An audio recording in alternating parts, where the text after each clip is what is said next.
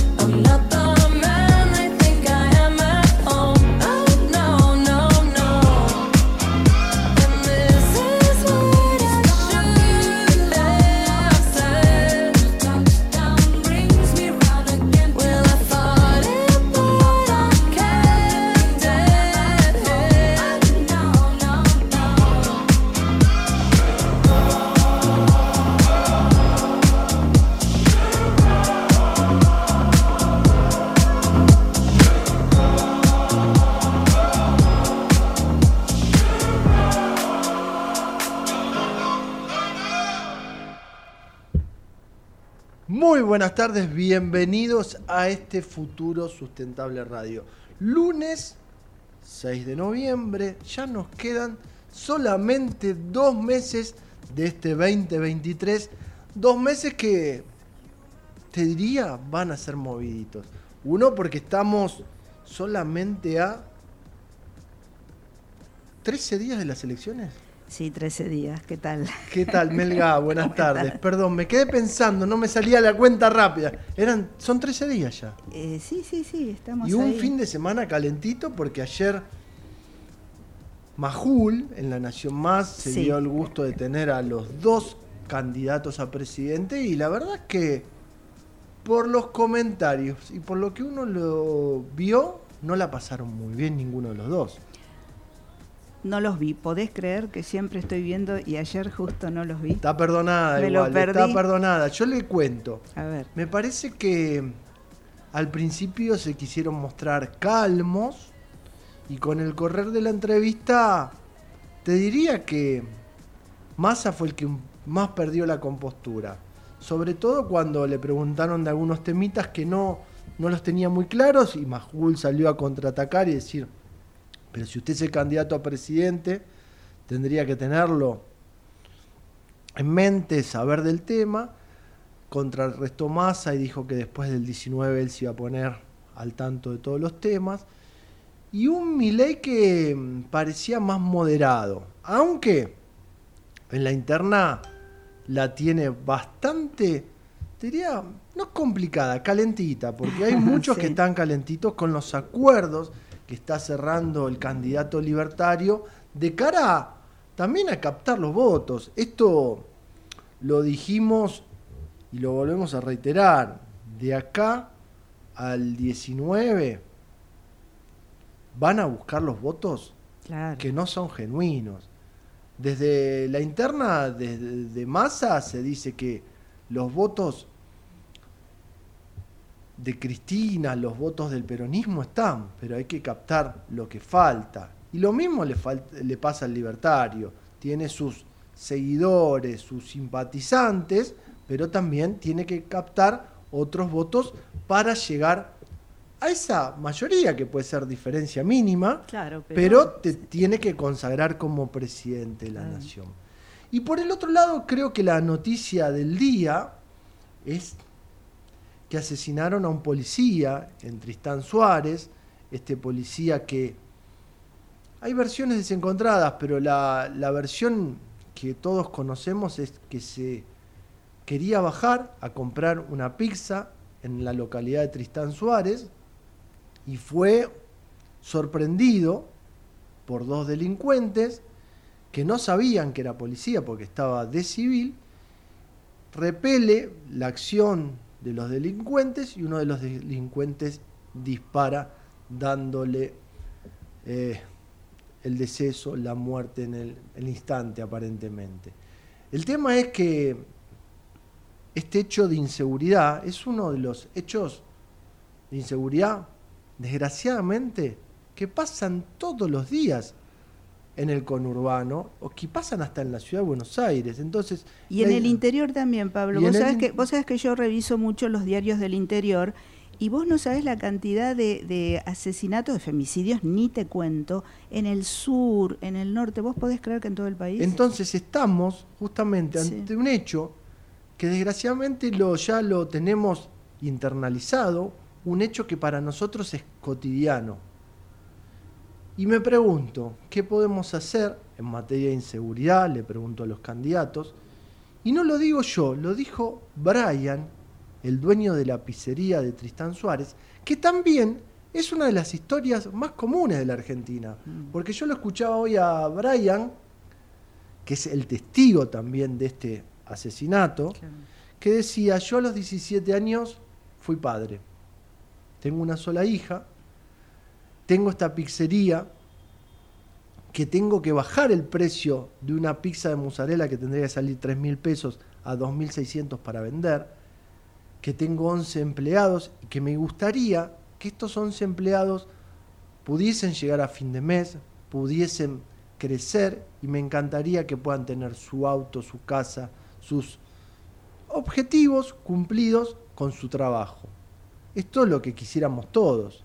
Y también Brian durante la charla decía que recién ahora, porque hoy tiene 30 y fue padre a los 17, es decir, después de 13 años, mm. le pudo dar una habitación, una pieza a su hija.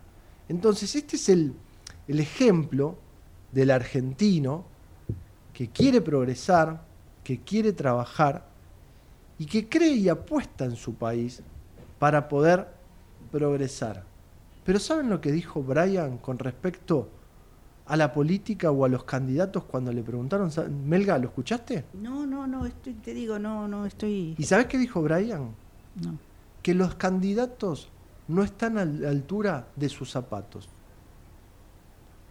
Esto también demuestra que un hecho que pasa siempre en la Argentina, un argentino común y corriente que quiere progresar, entiende hoy que los candidatos no le ofrecen lo que el pueblo necesita. Y sinceramente, por los dichos de Brian, lo único que necesita es bienestar, educación y salud. Derechos tan básicos que tendríamos que tener y que tendrían que ofrecernos los candidatos al momento de presentarse para ser elegidos. Nosotros hoy tendríamos que elegir al mejor. Y sin embargo, las redes sociales estuvieron todo el fin de semana trabajando o estuvieron moviendo esto de eh, pasta pollo. ¿Qué es lo que te ofrecen en el avión? Que es la alternativa de o comes pollo o comes pasta. ¿Y sabes qué, qué pasa con esto, Melga? Eso nos está pasando a los argentinos. O es esto o esto. No tenemos otra opción. Desgraciadamente, a mí las redes sociales a veces me aburren y me cansan de estos eh, análisis, pero lo de pasta pollo, sin embargo, no me gustó el término, pero sí lo tomo para mostrarte de que son opciones que vienen impuestas y que no tenemos otra opción de elegir.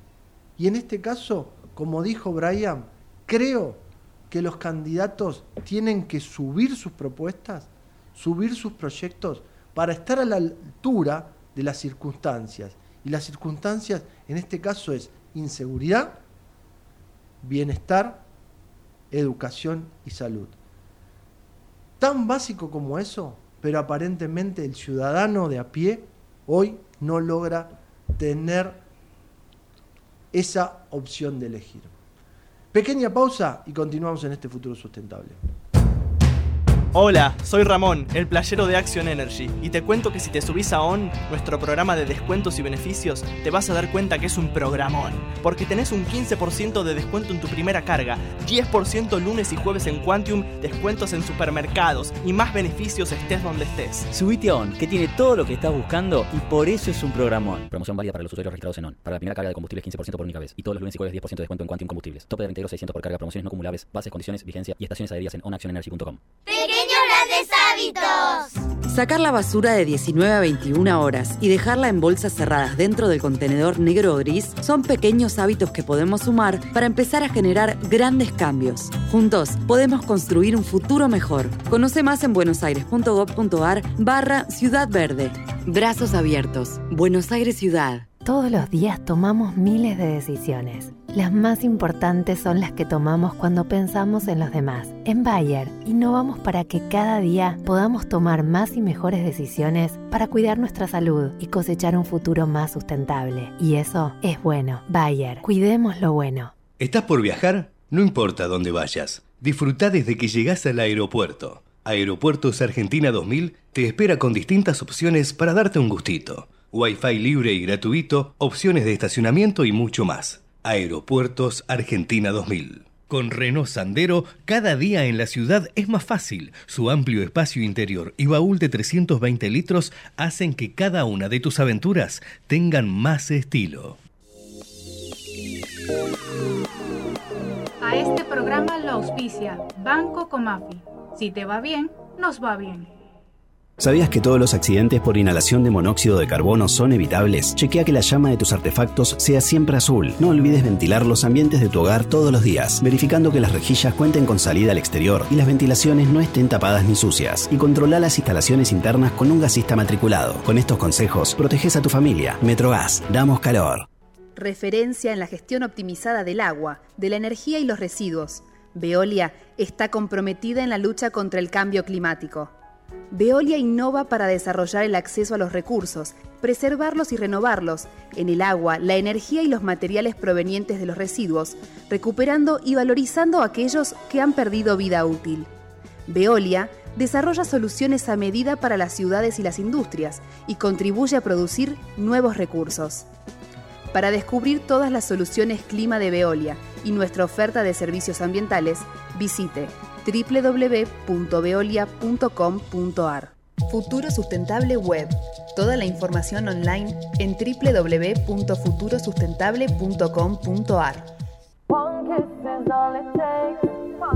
Y seguimos en este futuro sustentable. Voy a presentar el equipo porque hoy con, viene tan enojadito con el tema inseguridad que me olvidé presentar el equipo. Patricia Melgarejo en Tendencias, Nicolás Nicolás Bardela nos va a acompañar en Medio Ambiente, Sabrina Pont en Energía y Minería y por supuesto Patricia Marino en Sustentabilidad. Y como siempre en la operación técnica Natalia, que hoy, gracias al tren, también estos accidentes del tren, tuvo un percance, pero ya está con nosotros como Javier Martínez en la operación técnica. Y quien te habla, Pablo Gago, durante toda la primera hora de la tarde, de 13 a 15, podemos decir. Y sí. Después del mediodía. Con las noticias. Hoy también es el día de los parques nacionales, Melga. Hoy es 6 de noviembre, una fecha icónica que tiene como protagonista a Perito Francisco Pascasio Moreno Moreno, quien en 1903 donó 3.000 leguas de tierras en el extremo del lago Nahuel Huapi. claro, Es así, ¿no? Sí, sí, ese es el origen y bueno, este era un geógrafo, investigador y este por eso se, se conmemora, ¿no? Eh, el Día de los Parques Nacionales que están eh, calentitos también, ¿no? Porque bueno, este vamos a pronto vamos a, tocar esos temas, ¿no? Sí, es un tema eh, de mucho, te diría, movimiento, no solo también por los incendios, sino también porque como política de Estado este año, eh, este año y el anterior, el gobierno nacional estuvo trabajando mucho en esto, pero también hay algunas disputas y discusiones que vamos a hablar En, en, estos días. En estos días, porque ahí la producción está trabajando. y hablando de estos días, el clima es primaveral. Hoy tenemos 25.2 la sensación térmica con una máxima de 26 según el Servicio Meteorológico Nacional.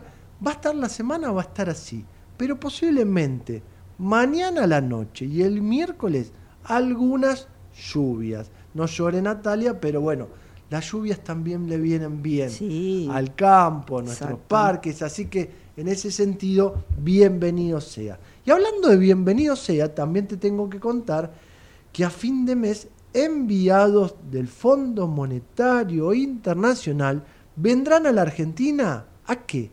A investigar en qué se gastó los 45 mil millones de dólares otorgados durante la gestión de la presidencia de Mauricio Macri. Esto, yo te eh, digo, eh, es una buena noticia. ¿Sabes que sí? Porque así nos dejamos de, tirar eh, chicanas, digamos, ¿no? no, y entendemos, y, entendemos qué pasó con ese, dinero, porque es fácil ir a pagando. Claro, es fácil ir a pedir, es fácil endeudar un país que lo está pagando, pero muchos queremos saber qué pasó. Y en este caso, que venga el Fondo Monetario a investigar el uso de esos fondos, me parece no correcto. Excelente, diría un viejo periodista deportivo. Exactamente, Nati. Por lo menos así lo veo yo, era don Guillermo Nimo, que estaría hoy también opinando de la salida de Jorge Almirón de la, perdón, de la dirección técnica de, de Boca, porque Boca el sábado perdió un partido, a mi criterio, raro con Fluminense, porque fue dominado 60, 65 minutos, Boca jugó bien 10, 15 minutos, que logra el empate, y parecía que Boca se lo llevaba puesto. Parecía que Boca se lo llevaba puesto. Pero Fluminense sobre el alargue consigue el 2 a 1, creo que hasta merecido, si uno hace un análisis de todo el recorrido de la Copa Libertadores, Fluminense fue el mejor de América. Boca llegó y este técnico que el día anterior había declarado que era el mejor día de su vida o el mejor momento de su vida, en el avión parece que cambia de opinión y renuncia a la dirección técnica de Boca. Eso a nivel Copa Libertadores, hoy Boca busca técnico. Por supuesto que a nivel Copa o Liga de Copa Argentina, Independiente volvió a ganar. Le dedicamos el triunfo a la operación técnica Natalia, 2 a 1 Atlético Tucumán. Huracán nos dio una mano, le ganó a River de visitante. Y se espera el partido postergado de Boca y San Lorenzo el miércoles. ¿Vélez cómo salió Nati? 1-2, 1-1. Sumaron un puntito. Vienen apagando el incendio. Parece, parece. Bueno, pero esto es lo que toca a nivel nacional. Y bueno, vamos a entrar un poquito, perdón, tengo que terminar con una noticia, Panamericanos. Argentina, séptimo en el medallero. Y acá una, mm, un análisis y un pensamiento. Argentina en el deporte le va mejor en todo lo que es deportes de equipo que a nivel individual. Y yo lo decía ayer a la noche en mi casa. No necesitamos lo que utilizan mucho lo de la escaloneta, mm. el armado de equipo, el armado de conjunto, y después que lo vemos en el básquet, en el hockey, en... eso no necesitamos ese espíritu para la política, para la vida del día a día, para poder salir entre todos y no seguir peleándola como la peleamos a nivel político individualmente que no consiguen nada. Es un mensaje, muchos lo usan con la escaloneta, pero vuelve a pasar en los Panamericanos. Pero bueno, dicho esto, le tengo que dar pase al primer columnista que lo tengo esperando. Hola Nico, ¿cómo estás? Pablo, ¿cómo andan ahí? Perdón Nico, perdón que te hice esperar hoy, pero entré calentito con el tema inseguridad, me quedaron los títulos y esta Argentina que te escuchaba, te escuchaba. Por momentos, viste, parece que quiere cambiar. Por momentos encontrás que todos los días lo mismo a nivel de inseguridad, los mismos ejemplos a nivel deporte que nos muestran que los equipos funcionan. Y entendemos que es lo que estamos transitando. Pero bueno, llegó el momento de hablar del tema ambiental.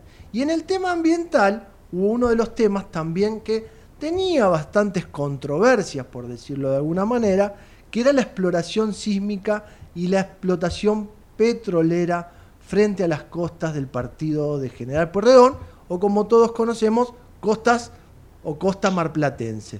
¿Qué pasó, Nico, al respecto? Eh, la noticia de la semana pasada fue que la Corte Suprema rechazó eh, planteos que se habían hecho en contra de la explotación petrolera offshore y eh, quedó firme la resolución de la Cámara Federal de Mar del Plata que había habilitado la explotación hace ya un tiempo. ¿Qué sería la conclusión? Van a empezarse las distintas acciones de exploración en este primer momento, eh, pero con muchas cuestiones de fondo, realmente. Porque, como todos eh, sabemos, viene desde hace tiempo esta iniciativa que se ha tomado eh, de, de, explorar esta situación frente a las costas de Mar del Plata, pero la situación termina siendo de que hubo mucho, mucha controversia desde distintos tipos de organizaciones, ambientales y sociales en general, eh, queriendo imponer distintos tipos de restricciones y que no se llegue a desarrollar esto. Eh, bueno, y hubo, eh, como les decía recién, muchas idas y vueltas respecto de esto y ahora parece vislumbrarse la situación de que se van a comenzar estas acciones porque desde el punto de vista eh, jurídico las puertas estarían abiertas. Nico, hay que aclararle a la audiencia. Esto sería a más de 300 kilómetros de las costas de Mar del Plata. Son un consorcio, es un consorcio entre Equinor e IPF que van a realizar la sísmica 3D en los bloques CAN 100 y CAN 108. En el 100 también participa Shell. En el CAN 108 Equinor y en el CAN 114, perdón, IPF y Equinor. Esto es exploración sísmica en principio. Y en el tema ambiental había algunas controversias. Pero el juzgado, por lo que yo leí y por la información que me llega, eh, de la mano de Horacio Rosati, Carlos Rosencrat y Juan Carlos Maqueda, desestimó los planteos presentados en esos recursos de amparo porque lo único que entendían es que entorpecían y demoraban los plazos de desarrollo del proyecto. No entendían que había temas ambientales que esgrimían, por ejemplo, las tres presentaciones o, o los tres planteos, ¿no? Sí, esto se da a modo general en muchos de estos ejemplos. Cuando la justicia entra a jugar y, eh, a ver, yo, yo hago una consulta. Esto hasta ahora no se desarrolló por cuestiones ambientales o por formalismos legales. Y hasta ahora tenía formalismos legales. Sí, exacto. Porque los ambientales nadie los analizó, te diría. Exactamente. Entonces, cuando se ponen de, esa mano el, razonamiento, esto estaba parado por cuestiones legales y la respuesta que da la Corte es sobre un formalismo, vamos a llamar así. Ahora, a mí lo que me preocupa, sinceramente, es la cuestión más ambiental, de gestión de esto. Imagínense la situación siguiente que les voy a comentar llega un estudio de impacto ambiental para que evalúen las autoridades nacionales de este tipo. Primero, ese estudio de impacto ambiental, ¿qué cosas tuvo en cuenta? ¿Cuántos especialistas realmente que conozcan esta temática existen en Argentina que puedan hacer distintas partes de un estudio de impacto ambiental? te aseguro que son muy pocos, no hay gente capacitada para este tipo de, eh, de, proyecto, por así decir, porque es algo muy eh, icónico, no es algo común, no es un estudio de impacto ambiental de, de una industria de 20 empleados que está localizada en el conurbano, es algo muy importante. Ahora, por otro lado, te llega este estudio a la autoridad de aplicación, ahí me pongo del lado de autoridad de aplicación, ¿quién lo evalúa? Hay gente dentro de la autoridad de aplicación que conozca ciertamente estos temas y que sepa cómo eh, tendría que tenerse en cuenta eh, todas las infinitas variables que pueden llegar a correr respecto de un, un posible problema que tenga. Segundo, entonces, Ministerio de Ambiente en su momento otorgó una declaración de impacto ambiental donde se pusieron una serie de condicionamientos. Y, y cabe aclarar que también se hizo la audiencia pública, ¿no? Sí. Exacto, entonces. Que fue contraria, que fue contra, eh, digamos, resultó contraria a la, a la exploración, eh, pero no es vinculante. Y hubo, exacto, pero hubo audiencia pública tanto a nivel nacional como a nivel municipal. Y se hicieron un montón de objeciones. Lo que pasa es que el procedimiento de audiencia pública es opinar sobre determinado tema, no terminan siendo vinculantes, entonces después la autoridad de aplicación es la que decide hasta qué punto eh, corre o no corre con el planteo. Pero acá hay que ir un poquitito más al, trasfondo de esto, que por eso que yo lo igualo a cualquier otro tipo de actividad. Vos cuando presentás un estudio de impacto ambiental, es a modo predictivo, es previo a que la actividad se realice. Y vos tenés un montón de, eh, ponés en ese estudio un montón de cosas que se deben tener en cuenta una vez que estés haciendo esa actividad, ¿sí? Y vos, de modo hipotético, vas a decir, se podría sufrir este impacto o este otro, se va a hacer esta medida de mitigación, se va a compensar de esta forma, además. La autoridad de aplicación te lo evalúa y te dice que sí, que no, o, o hacelo esto de esta forma, esto hacelo de la otra forma. Acá lo que pasó posteriormente es que la justicia introdujo una serie de, recomendaciones, vamos a llamar así, en ese estudio. Entonces dijeron, bueno, esto, eh, la explotación no puede ser cerca de este lugar, hay que tener en cuenta esto otro, que no sea solamente, este es un punto importante, que no sea solamente la Secretaría de Energía la que se encargue de el control y el monitoreo, porque había habido una resolución conjunta de jefatura de gabinete de nación que le otorgaba a la Secretaría de Energía la potestad de control ambiental sobre el tema. Acá la justicia que dijo, bueno, no, que no sea solo Secretaría de Energía, y, tienen que involucrar al Ministerio de Ambiente y Desarrollo Sostenible en el control y el cumplimiento del plan de gestión ambiental. Entonces, acá en qué etapa estamos? Se presentó un estudio, se lo controló, se le solicitó más cosas, y ahora eh, la justicia, allanado todo el tema legal, eh, no pone impedimentos a que al haberse cumplido eh, administrativamente lo que había que hacer, se haga. Pero entramos en, e, en otro tema. Hasta ahora todo se hizo de papeles. Se presentó un estudio de papel, se aprobó un estudio de papel, ¿y quién va a ir a controlar que todo lo que en papeles se dijo y se hipotetizó de que iba a estar bien, de que iba a pasar esto y que no iba a pasar aquello, iba a poder ser efectivamente eh, y, no causar ningún tipo de impacto, como seguramente fue la conclusión del estudio.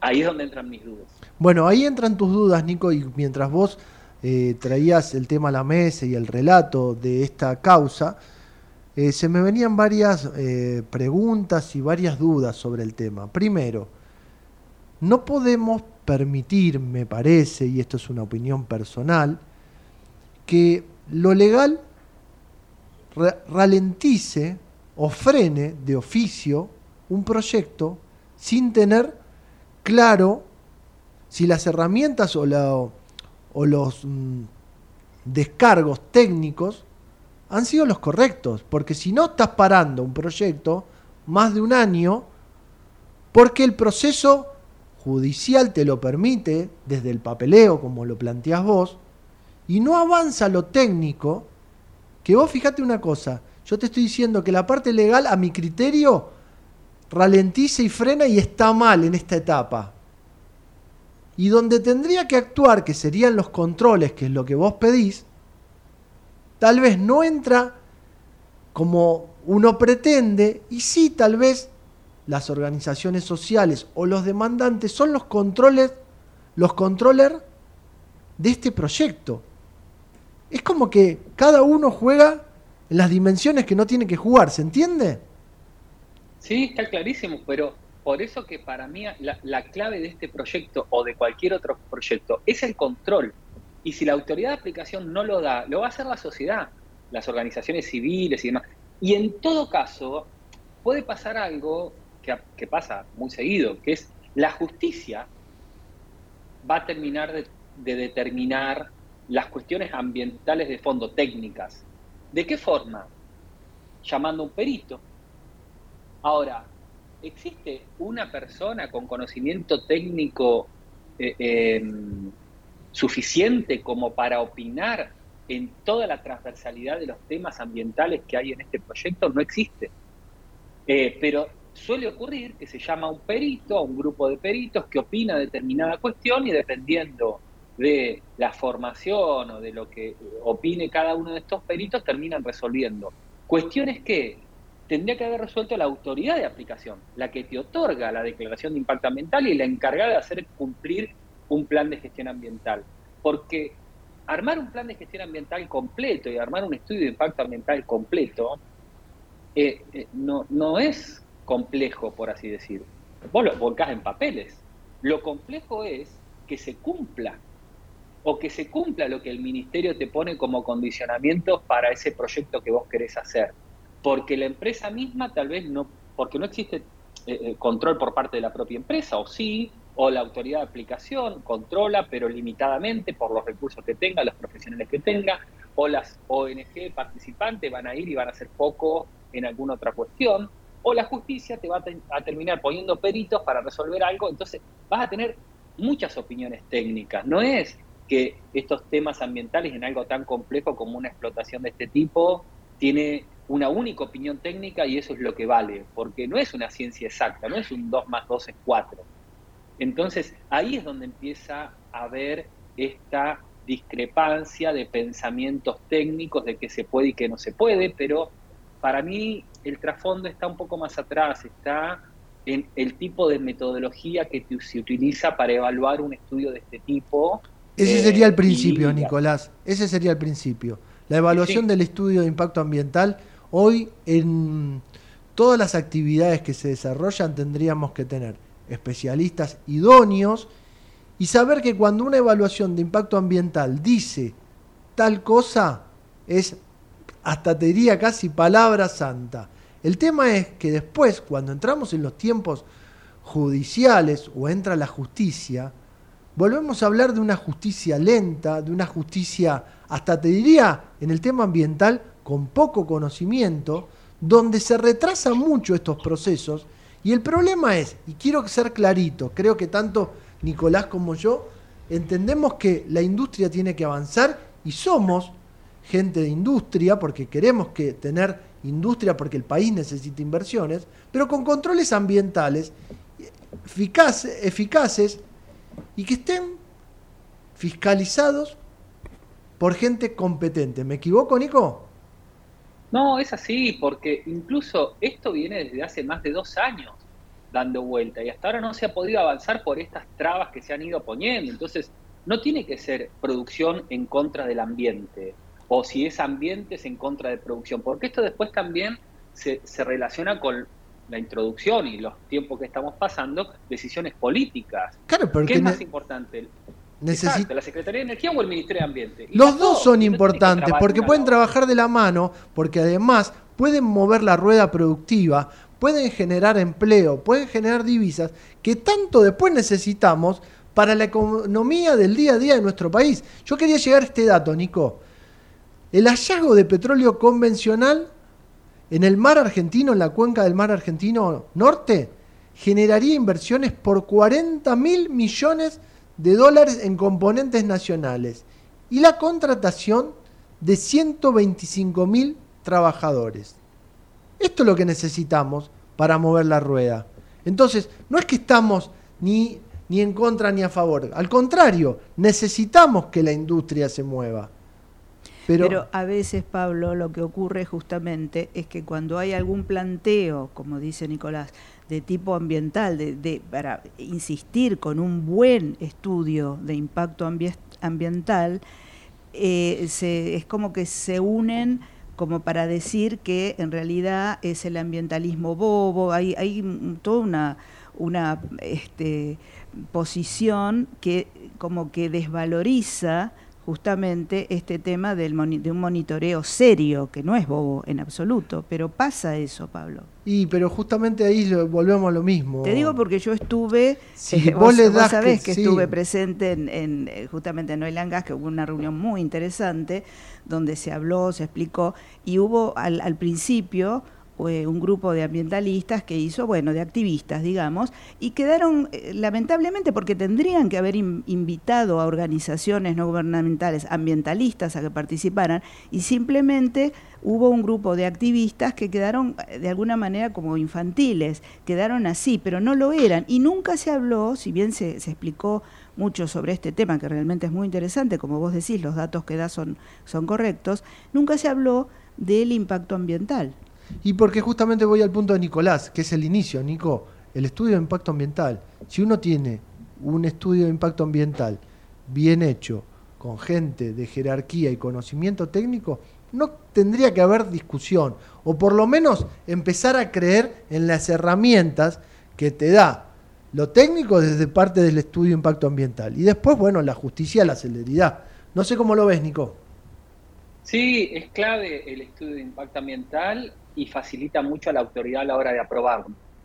Pero no hay que perder de vista que lo que les decía, eso es predictivo, es antes de que la actividad se desarrolle. Y la clave es el control que se realice una vez que se empieza con la actividad. Y entonces, Eso es clave. Y ahí te hago la pregunta, entonces, para ir cerrando el tema, porque por lo menos hoy esto se va a desarrollar y empieza la exploración sísmica. ¿Tenemos las herramientas para hacer los controles que el estudio de impacto ambiental de este proyecto eh, dice? Y yo, si te tengo que decir sí o no, es no. ¿O tenés dudas? Tendría dudas. Eh, habría que conformar un equipo especializado en este tipo de control, que sinceramente desconozco si se sí, como un comité, digamos porque esto es interdisciplinario, es muy complejo y no es una opinión eh, eh, unificada respecto de cómo hacer el control. Esto es algo muy complejo, no es eh, un estudio para que también tiene su complejidad, pero no es un estudio de impacto ambiental para un barrio privado que se va a instalar en la zona X. Sí, que además debe haber un montón hechos, entonces hay mucha experiencia. Esto es muy complejo a la hora de aprobar y de controlar. Por eso creo que eh, eh, comparto lo que decía la Melga hace un ratito, no hay que verlo a esto como un ambientalismo filosófico, por así decir, sino tiene que ser una postura técnica desde, desde los temas ambientales. No solamente por la filosofía hay que cuidar lo verde y cuidemos esto, hay que hacer una postura seria de cómo debería ser. Ahora, respecto de los controles, eh, para mí va a tener que estar la, la sociedad atrás de esto sin dudas, eh, porque si no es como que en algún punto eh, puede llegar a ser muy complejo para la actividad. Por eso también ahí yo te decía, Nicolás, que tal vez frenar en el anticipo no es lo bueno, sino también las organizaciones no gubernamentales que eh, presentaron estos recursos de amparo sean los controles indirectos, porque directamente no lo tienen por qué ser, pero indirectamente poder controlar el desarrollo de este tipo de proyectos. Nico, muchísimas gracias, abrazo grande. De nada, gracias a ustedes. Y era el querido Nicolás Bardela que nos traía el tema de la semana, el tema que va a continuar dando que hablar, porque, vuelvo a insistir, hay mucho desarrollo de la industria, por delante en el tema offshore. Hay mucha expectativa. Hay mucha expectativa, no solo vaca muerta. No, a ver, en Mar del Plata no sabes. La energía hoy en día tiene puestos los ojos en vaca muerta y en el offshore. Totalmente. Y hay inversiones muy grandes que necesitamos que la rueda del país las mueva, pero siempre con control y fiscalización ambiental. Pequeña pausa y continuamos en este futuro sustentable.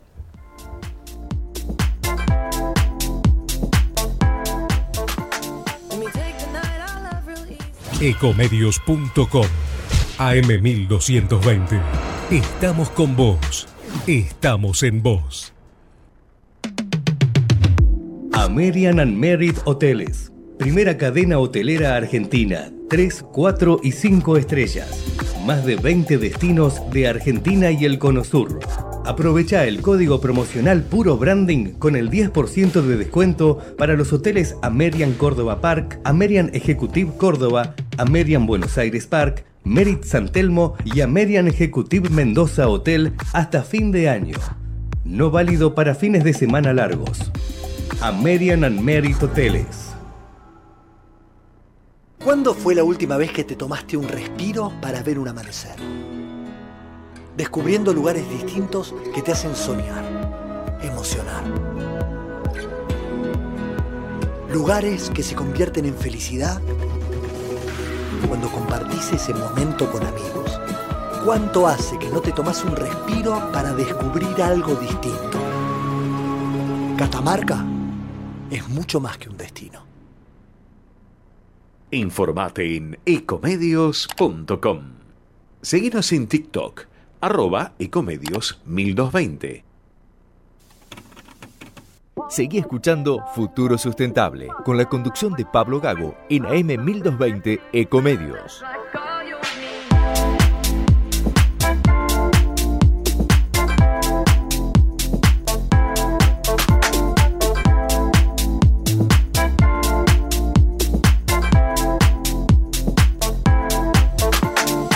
Conmigo, Natalia. Si bien no tenés a Patricia Marino enganchada, pero buscala que seguramente en algún lugar de la provincia de Buenos Aires la señora Patricia Marino está.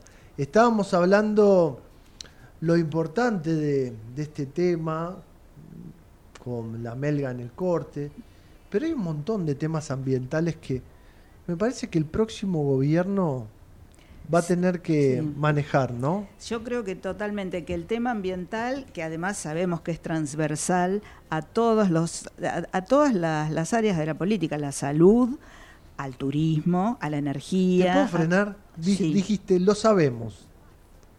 ¿Quiénes lo sabemos? Nosotros. Sí. Porque hay veces que parece... Que no lo supieran. Que no lo supieran. Sí, sí, es verdad. Es eh, como que la transversalidad del ambiente. Está bien que nosotros trabajamos en esta temática, cubrimos muchos eventos y tenemos esta mirada, pero hoy en día, en el mundo, tendrían que tener esa transversalidad, Melga. Sí, yo creo que a veces eh, lo saben. O los tapa el agua. Y es que lo que pasa es que a veces los intereses, yo te decía recién, ¿no? Lo de Mar del Plata, hay tal expectativa por el desarrollo de, esta producción, de este, bueno, ahora la, primero la exploración y luego la producción, que por ahí un poquito como que se lo pasan, bueno, sí, la parte ambiental, bueno, a ver, eh, ¿no? Como que lo dejan un poquito de lado en función de todo lo que eh, puede traer y se necesita también, ¿no? Porque es así este, pero no, no, que no tengamos problemas después por esto. Como, como dice, claro, el impacto ambiental, el estudio de impacto ambiental es predictivo, pero después se necesita un monitoreo y un control y una fiscalización muy rigurosa eh, durante el proceso. Por eso insisto en que los tapa a veces el agua, que los temas del día a día, eh, yo no niego, y a ver que se entienda bien, que venimos saliendo de una pandemia, los especialistas decían que recién en el 2023 íbamos a volver a la normalidad, y esto se está empezando a ver sobre fin de año, pero hay que tomar decisiones, y esas decisiones a nivel internacional me parece que se tienen que tomar en la COP28. Por eso tengo en línea a Patricia Marino. Hola Pato, ¿cómo estás? Hola, ¿cómo están? Acá yo te diría que estamos acá medio hoy protestones, protestones, pero Sí, sí, te vi protestar, te escuché. Me escuchaste, pero sinceramente, si vamos a hablar de la COP28, ¿vamos a protestar o vamos a traer buenas noticias? Porque se celebra la COP, contanos un poquito, ya estamos a días, ¿no? Sí, sí, para 30 de noviembre al 12 de diciembre van a ser unos 12 días intensos de debate. ¿Y en qué feo lugar se hace, Patricia? En, en Dubái. ¿Qué van a Ah. practicar? ¿Turismo sustentable? Se hace en Dubái, en, en- casi te diría en el epicentro de la producción de hidrocarburos. Entonces, van a un excelente lugar, a uno de los lugares más costosos más caros que hay en la Tierra. Eh, ¿Van a ir en barco o en tren? Nadando. O nadando. que es más sustentable. Eh, Pablo, eh, obviamente que, a ver, eh, ya, ya se, acordate la, la copa anterior que fue en Egipto, en ese balneario súper exclusivo, Eh, son lugares alejados, son lugares costosos, son lugares que también de alguna manera eh, impiden la llegada de, de- de los jóvenes que quieren participar, que los jóvenes siempre están con la monedita en el bolsillo. Este, pero bueno, no, no sé qué decirte. Acá es la contradicción en sí misma. Lo, lo, lo que se espera es una participación de 70.000 eh, delegados, o por supuesto representantes de, de- todos los países miembros. eh, y lo, lo que lo que va a ser diferente a todas estas COP después del Acuerdo de París, que más o menos todas eh, han venido teniendo eh, resultados muy pobres, salvo, salvo la inclusión del metano en la COP26, creo que fue, este, o sea, poner al metano también como objetivo, no solo el dióxido de carbono, pero después no, no, no hubo nada, nada importante. Acá lo que, lo que sí va a ser eh, distintivo de esta COP es que se va a presentar el primer balance global mundial. La, eh, ¿Qué quiere decir esto? Bueno, vamos a saber dónde estamos parados país por país. Por lo Ah, eso es interesante. A ver, vamos. vamos. Sí. Sí, eso eso sí, es muy interesante. Saber dónde está parado cada uno. Es como Exacto. tener un estudio de impacto ambiental de cada país, más o menos. Es más o menos, sí, sí, un impacto climático de cada país, sin duda. Lo tomo a referencia de lo que veníamos trabajando recién con Nicolás Bardela. Con Nicolás, tal Y cual. el tema es que si nosotros sabemos dónde está cada, parado cada país, es como que después de desde ahí no hay marcha atrás y hay que empezar a trabajar con metas claras. Bueno, vos sabés que eh, la semana pasada hubo una mini cumbre de dos días. La que- Precop. Que fue la. Sí, sí, sí, el, el 30, 30 y 31, creo, no, no recuerdo. 30 y Pero- 31 de octubre en Abu Dhabi también, feo lugar. Exacto, en Abu Dhabi, eh, una pre-COP 28, ¿sí? Donde de ahí podemos sacar algo.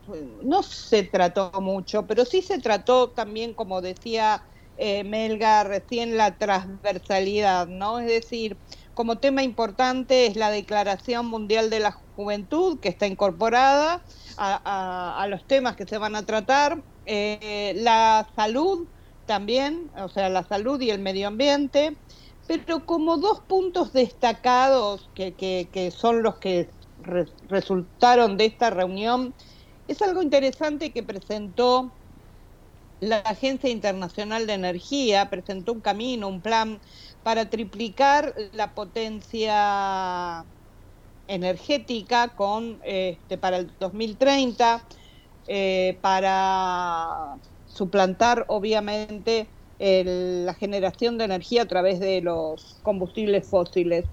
Eh, eso tiene una fuerte impronta que vamos a ver de qué manera eh, este, van a poder eh, ponerlo en la agenda de la COP28, pero están dadas todas las condiciones para triplicar la potencia, eh, la fuerza motriz actual eh, para el 2030, lo cual es un tema interesante. ¿Sobre qué matriz, eh, Pato? No, en general, o sea, es una matriz que abarca eólica, fotovoltaica. eh, Es decir, que se acostarían sobre la base de las renovables Sí. para poder triplicar la energía en Tal el cual, mundo. ya te digo que lo tengo acá, por acá anotado, que es aproximadamente 11.000 gigawatts de potencia. Más. ¿eh? Esto quiere Eh, decir que están implantar. esto quiere decir que están advirtiendo que hay un consumo mayor de energía en el mundo. Y Es- aumentó, Pablo, aumentó en el 2022, aumentó eh, un 9% respecto Por esto, sigue en crecimiento, pese que hacemos y estamos implementando eh, algunas soluciones a nivel de eficiencia energética, pero el mundo sigue consumiendo y demanda mucha energía. A ver, hoy, tras la demanda de alimentos, creo que la demanda de energía debe venir entre los primeros puestos. Mira, no tengo ese dato, pero es interesante. Lo voy a lo voy a buscar a ver si armamos algo en función de eso, porque son dos demandas absolutamente eh, sine qua non, o sea, que sin vienen en y sin crecimiento. alimentos quedamos, nos morimos todos. Claro, pero para producir más alimentos también necesitamos más energía. Sí, obviamente. Sí, sí. Es un ciclo que está medio Sí, sí, círculo eh, vicioso. vicioso, Sí, sí, por- digamos, está viciado porque la energía, el consumo de agua para producir alimentos es vital. Sí, sobre todo la, la agricultura, ¿no? La ganadería eh, y los cultivos tienen un intenso consumo de agua. Eh, bueno, es toda una, una cuestión. Bueno, pero eso fue uno de los temas que salientes que salieron de esta Precop 20, COP 20 Precop eh, 28, perdón, donde se reunieron hay- 70 ministros y 100 delegaciones. Exacto, exactamente. No fue este prácticamente no sé qué país, no, no, no, no tengo el detalle de quiénes asistieron, así que no, no te lo puedo dar. Pero eh, lo más relevante es, no podemos generar más emisiones, eso fue como incluso por el presidente de la COP28, ¿no? De, del Ministerio de Ambiente de Dubái, este, como que ya está, ya no hay más posibilidades, hay un punto final que teóricamente esta delegación de la PRECOP estuvo de acuerdo. Y el otro punto que también se trató, o sea, acá hay dos temas, Pablo, es decir, no seguir aumentando, no, o sea, no hay más que eso. Y darle un marco definitorio a la financiación.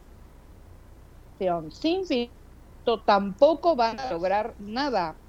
El financiamiento que se ha logrado, la- la- los acuerdos que, que, que han sido elaborados hasta ahora son muy escasos. Son, y, y acordate también que algunos ni siquiera están siendo, como dice Melga, controlados, monitoreados. Es como, viste, lo- los el, el plan trabajar que después se fueron a en cruceros y en aviones. Bueno, acá es lo mismo, es un problema mundial. El control es algo que falla, falla. Bueno, porque a ver, Totalmente.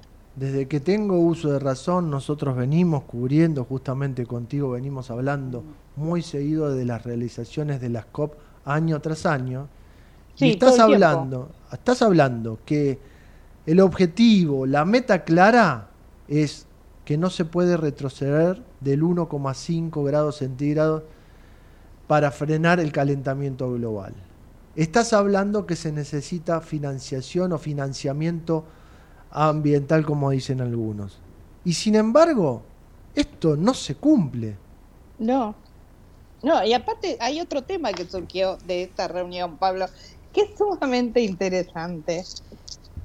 Se propuso eh, darle un marco legal a la eh, a la paulatina, digamos, eh, disminución de uso de los hidrocarburos.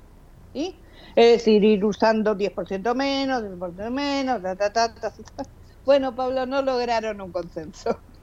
No hubo manera de que eh, pudieran, ni siquiera la Unión Europea, que está, a- digamos, una, eh, al top de, de- de las normas ambientales y de los cuidados, ni siquiera, solo España fue quien este, firmó este acuerdo, pero los demás se abstuvieron, eh, o sea que, ¿cómo vamos a lograr si no intentamos frenar eh, o al menos ir disminuyendo el uso del hidrocarburo? ¿no? Bueno, o sea, ahí en la COP28 no sé qué va a pasar. Bueno, acá es un lindo tema que traes a la mesa y que comparto con la Melga y quiero discutir con ustedes para después darle pie al otro tema que va a venir en futuro sustentable, pero vos hablás que se busca disminuir un 10% el uso de hidrocarburos.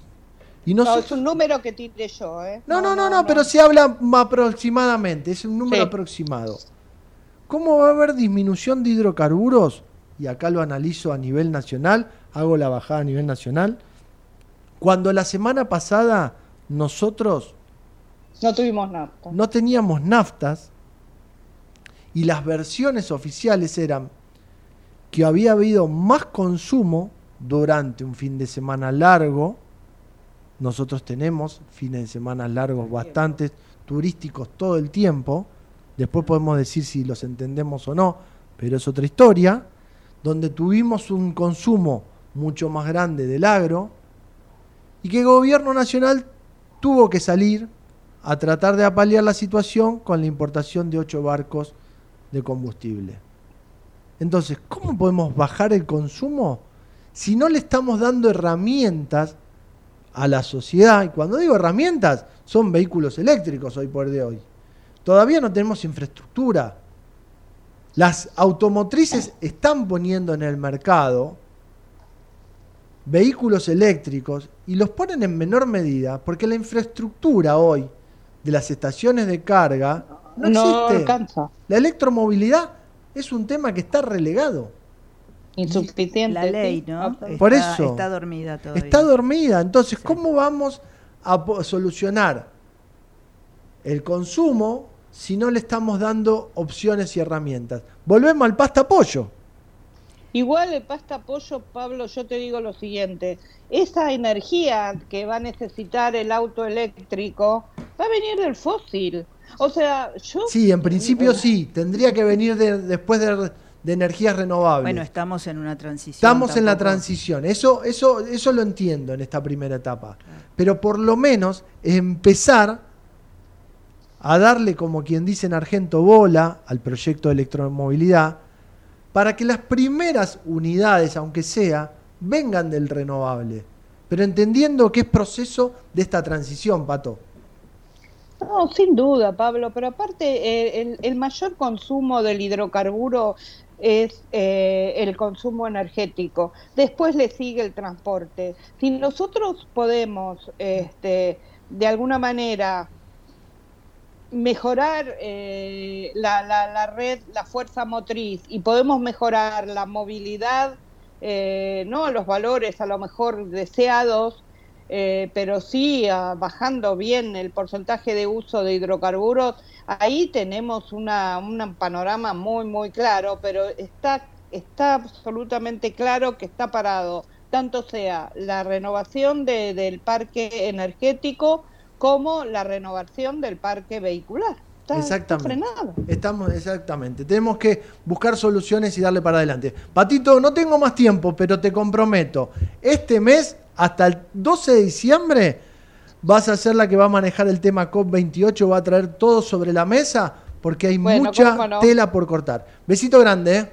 Chao, nos vemos en Dubai. Nos vemos, mirá qué suerte que tiene. Beso grande, Marino.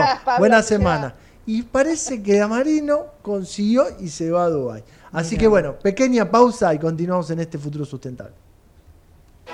Minera Andina del Sol, una operación de Barrick y Shandong Gold, adhiere al programa hacia una minería sustentable. Desde hace 30 años operamos, mantenemos y desarrollamos la red de distribución de gas natural más grande del país para que la energía llegue a miles de usuarios de más de 360 localidades de manera confiable y segura todos los días. Nuestro vínculo es cada día más fuerte. Nos conecta una gran red. Camusi, 30 años conectados. En Grupo Logístico Andriani celebramos 75 años creciendo para estar cada vez más cerca de las personas. 75 años trabajando con pasión y compromiso para contribuir al desarrollo sostenible de nuestras comunidades y generar una diferencia positiva. Hoy invertimos más que nunca en el desarrollo de tecnología para evolucionar en la forma de hacer logística y seguir llegando a cada rincón del país. Andriani, llevamos lo que te importa. Sacar la basura de 19 a 21 horas y dejarla en bolsas cerradas dentro del contenedor negro o gris son pequeños hábitos que podemos sumar para empezar a generar grandes cambios. Juntos podemos construir un futuro mejor. Conoce más en buenosaires.gov.ar barra Ciudad Verde. Brazos abiertos. Buenos Aires Ciudad. En SEAMSE, convertimos 6 de cada 10 kilos de basura que vos sacás en materiales reutilizables para cuidar el planeta y que vivas mejor en tu ciudad. Ayúdanos reduciendo y separando tus residuos. Entérate cómo en Facebook barra SEAMSE Oficial y en Twitter, arroba SEAMSE Oficial. Tecnología y ecología, cerca tuyo. Nuestro compromiso, 100% de energía eléctrica renovable para nutrir la tierra de forma sostenible. Trabajamos por una agricultura que cuide los recursos naturales. Conoce más en nuestras redes sociales.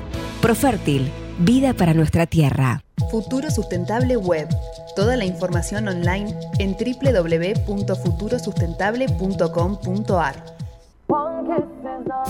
Desde Buenos Aires, transmite LRI 224, AM 1220, Ecomedios.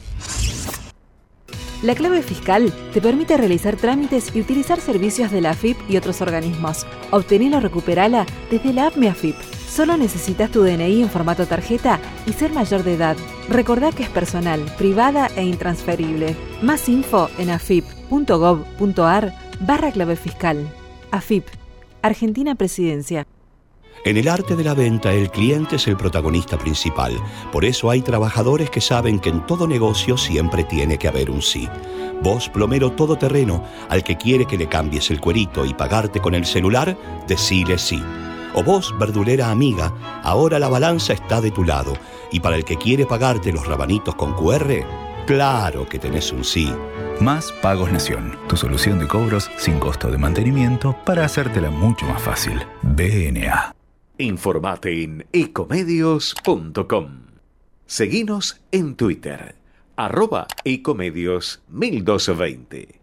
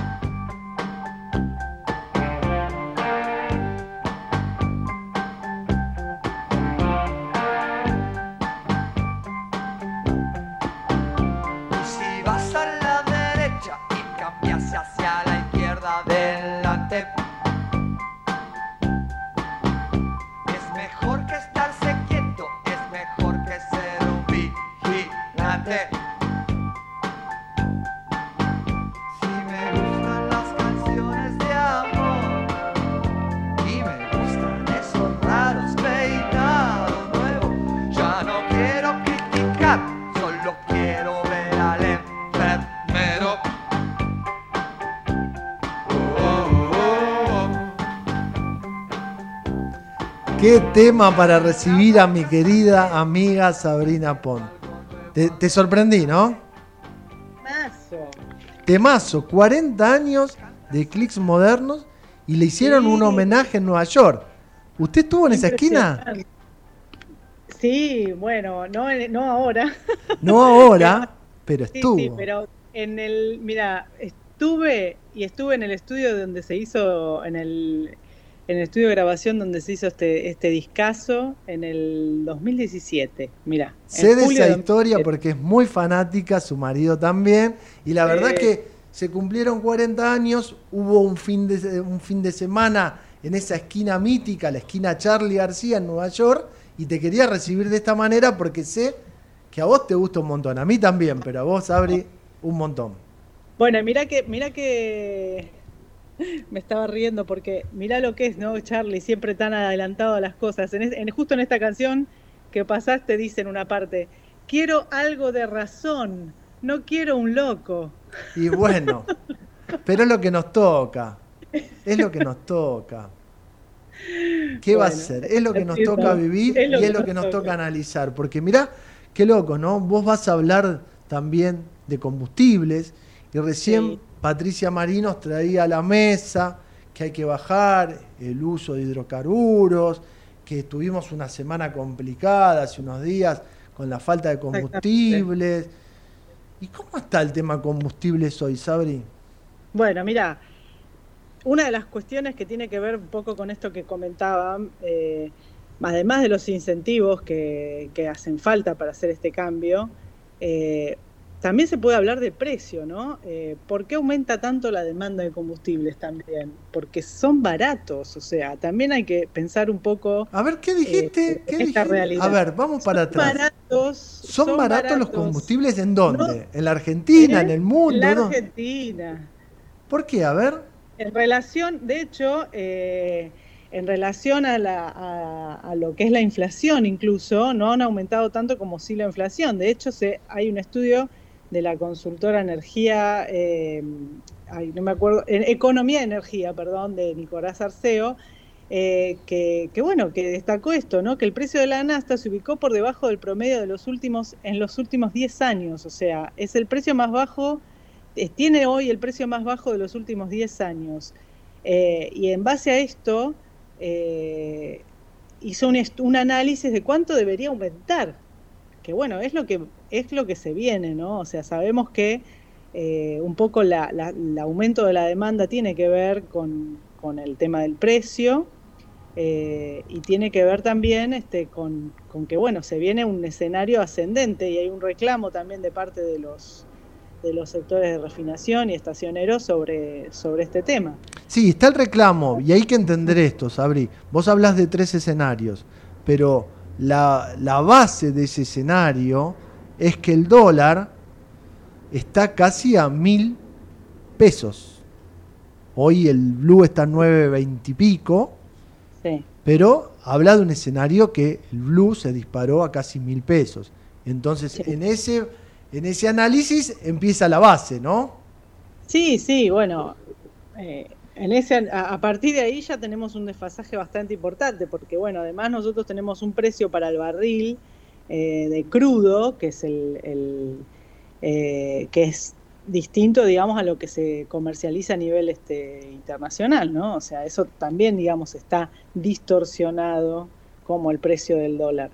Eh, más allá, digamos, de que la escasez de estos días, de estos últimos días, obedece, más que nada una demora de, parte del gobierno y de parte de IPF también en, importar seis cargamentos de derivados de petróleo que se sabían que se, se, iban a necesitar porque había una parada de planta, eh, había una parada de, refinas, de paradas eh, habituales ¿no? de las refinadoras que necesitan para hacer mantenimiento. Eh, la situación también este, tiene que ver con, con, lo que es este, el tema de precios, ¿no? O sea, a, a eso, digamos, este, se, se está un poco refiriendo eh, este, este informe, digamos, que analiza eh, el atraso que se tiene relevante en cuanto a lo que es, eh, sobre todo respecto, digamos, a lo que es la inflación. ¿Y en los otros escenarios, Sabri, qué pasa? Los tres escenarios son los siguientes, o sea, para medir el, cuánto debería estar, para tener una idea, ¿no? De cuánto, hasta cuánto puede aumentar, ¿no? Bueno, ¿cuál sería el peor escenario? Bueno, ahí tenemos tres. Por un lado, eh, el primer escenario plantea un barril de petróleo de 56 dólares, que es lo que se viene, eh, eh, tenía, el precio que venimos teniendo desde en septiembre-octubre de 2023, a un tipo de cambio oficial en 500. en con este escenario, el combustible debería aumentar un 57% respecto del valor de septiembre eh, que sería, llegaría, digamos, a, unos 523 pesos. Esto está claro porque lo entendemos que hay un retraso del dólar oficial que está frenado por las elecciones. Claro, recordemos que hoy hasta septiembre fue de 334, o sea, pasaría de 334 a 523. Con un tipo de cambio a eh, en 750, estamos hablando de oficial, el precio se elevaría a 745 pesos. Abajo de un dólar. La sería. sería de un 123. Y con un dólar oficial eh, a mil pesos oficial, estamos hablando del oficial, no del blue, el precio del surtidor se incrementaría en 968 pesos. O sea, tendríamos el litro de nafta casi mil pesos también. Eh, esto implicaría una suba de 200 por, casi un 200%, que sería, digamos, un escenario bastante complejo. Recordemos también que cuando la, nafta aumenta, aumenta todo, porque la nafta el gasoil también, eh, y bueno, todos los derivados del petróleo eh, influyen mucho en los costos logísticos, ¿no? O sea, cuando mm, tenemos que llevar la mercadería de, las distribuidoras hasta los supermercados y bueno, etcétera. O sea, todo, todo eso, digamos, encarece y encarece también, digamos, lo, la canasta. lo que está claro, a ver, lo que yo veo y está claro, me parece, es que hay un atraso del dólar oficial con respecto del dólar paralelo, lo que nos vuelve a complicar la cantidad y tipos de dólares que tenemos. Sí. Esto no, nos pasa a los que analizamos precios y a que analizamos distintas actividades, vemos que los diferentes dólares y esto de tener un dólar oficial estancado o frenado eh, no nos hace ver la realidad. Y por otro lado, que te diría, quisiera sacar el número pero no estoy ahora al aire, que estamos casi que el precio del litro de nafta tendría que estar cerca de los 95 centavos de dólar. Casi un dólar, por decirlo así. Claro. Donde en los escenarios que vos planteás... un poco así, sí. Tendría que eh, estar casi un dólar. Sí, sí, sí, es muy complicada la situación para estar, digamos, eh, a tono, digamos, con lo que es... Con el contexto internacional. El mercado internacional. Pero también recordemos que esto, es, por eso, estos precios que yo te, te, planteo tienen, que, eh, tienen en cuenta una cotización de, del barril de crudo tipo medanito, que es el que se produce en Neuquén, a 65, a, perdón, 56 dólares el barril, que es más o menos la, casi la mitad de lo que es el precio internacional. O sea, esto puede subir más. O sea, si nosotros también sinceramos el precio del barril, que también es una demanda que tiene la industria en cuanto a lo que es inversiones, ¿no? Porque bueno, a veces este para invertir y para, para generar, digamos, mayor este mayor producción, eh, se, se, requieren, ¿no? Esto, este tipo de, demanda, ¿no? Demanda de sincerar el precio del barril. O sea, si llegamos a, eso también podría aumentar bastante más. Y entonces, eh, Abri, tu criterio, tu conocimiento es, hoy está todo digamos, eh, frenado y está todo controlado por un periodo eleccionario, a mi criterio un periodo eleccionario muy largo que se está, que se está dando en el país, porque hables con quien hables, eh, está cansado de la incertidumbre, de la espera, pero bueno, eso está frenado. Cualquier sea el ganador, cualquiera de los dos candidatos que gane, esto no lo va a poder frenar y entendemos que el precio se sincera y podría haber una escalada de precios en efecto dominó, por decirlo de alguna manera. Sí, lo que se tiende a pensar, o al menos es el mensaje de, más que nada, digamos, del, candidato oficial, ¿no? del, del, oficialismo. De Sergio Massa que es el actual ministro de Economía, uno tiende a pensar que, bueno, la propuesta de él es hacerlo de una forma controlada, gradual, o sea, él está pensando, primero necesito traer dólares y después voy a ir liberando este tipo de, digamos, de... y yo pregunto, ¿y por qué no lo hacen hoy? Si son gobierno. Porque, eh, bueno, por eso, porque necesita generar... Eh, pensé que me ibas a contestar lo que contestó más al fin de semana. ¿Qué? No, no, que él con Cristina ya está, digamos. Los gobernadores lo, ungieron, le pidieron a Cristina que él sea el candidato, es como que se separó un poco hoy de Cristina, incluso le preguntaron si Cristina iba a tener algún cargo, dijo que no. Entonces, a ver, lo dije en chanza, pero es verdad, en este gobierno hubo muchas internas y de hecho hoy hubo hay un presidente que está está en la Casa Rosada, está en, su despacho, pero el virtual ministro o presidente es Massa. Hoy maneja todo Massa. Sí. Sí, no, la Melga me mira, no está de acuerdo. la Melga no está de acuerdo. Todo, no, pero estuvo el otro día hasta en seguridad, Melga, y él es el ministro de Economía. Sí, pero es, verdad, porque él siempre lo, tomó ese tema, pero todo no, porque hay otros aspectos también de, la vida. Pero ¿dónde está Alberto? La, parte económica, bueno, lo último importante que hizo fue ir a China y traer unos yuanes, que los tenía que traer. lo hizo. Cumplió. Bueno, ¿ves? Ahí entonces, al final, Alberto lo hizo. Melga me, le va a dar la razón a Alberto. No, no, pero, pero hablando. ¿Los trajo? No, yo te entiendo, Melga. Lo que estamos discutiendo es que este ministro plenipotenciario, este ministro con superpoderes, es hoy en día el que está manejando las riendas de los temas más importantes del país. Eso no lo podemos. Pero no, no la dejaste responder a Sabrina. A ver, dale, Sabrina. Lo que yo digo es que una de las respuestas posibles, que de hecho lo ha dicho, eh, porque se, se, ha preguntado a algunos periodistas, colegas, este, sobre esto en algunas de las este, mm, entrevistas que se lo pudo ver, eh, es que tiene que ser, digamos, eh, primero tiene que conseguir los dólares.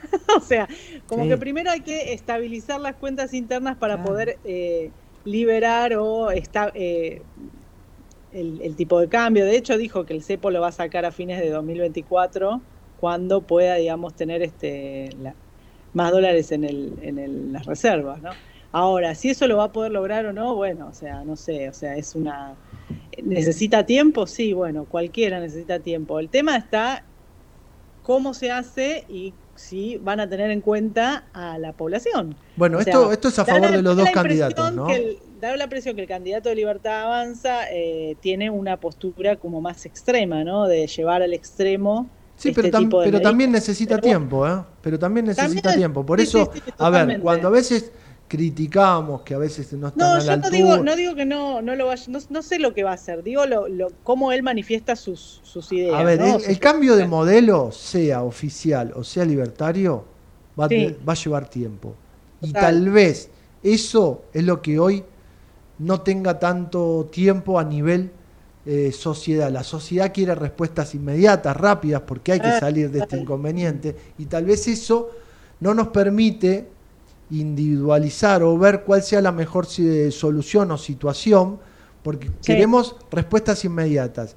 Y en esto sí me siento del lado de los, de los candidatos o de los políticos de turno. Se necesita tiempo y una cierta transición que no sé si son 30 años como dice mi ley, pero que hay tiempos que hay que cumplir para poder salir de distintas situaciones, como esta que planteas vos, el ingreso de divisas para poder eh, liberar ciertas situaciones. Sabri, no tengo más tiempo, te despido y te, nos vemos el lunes que viene.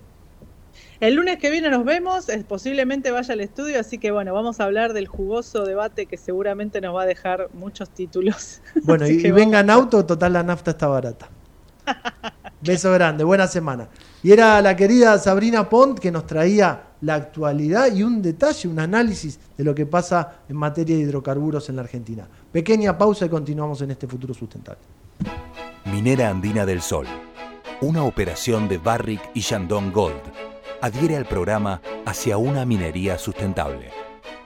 Desde hace 30 años operamos, mantenemos y desarrollamos la red de distribución de gas natural más grande del país para que la energía llegue a miles de usuarios de más de 360 localidades de manera confiable y segura todos los días. Nuestro vínculo es cada día más fuerte. Nos conecta una gran red. Camusi, 30 años conectados. En Grupo Logístico Andriani celebramos 75 años creciendo para estar cada vez más cerca de las personas. 75 años trabajando con pasión y compromiso para contribuir al desarrollo sostenible de nuestras comunidades y generar una diferencia positiva.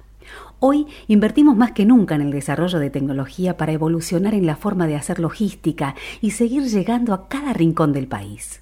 Andriani, llevamos lo que te importa.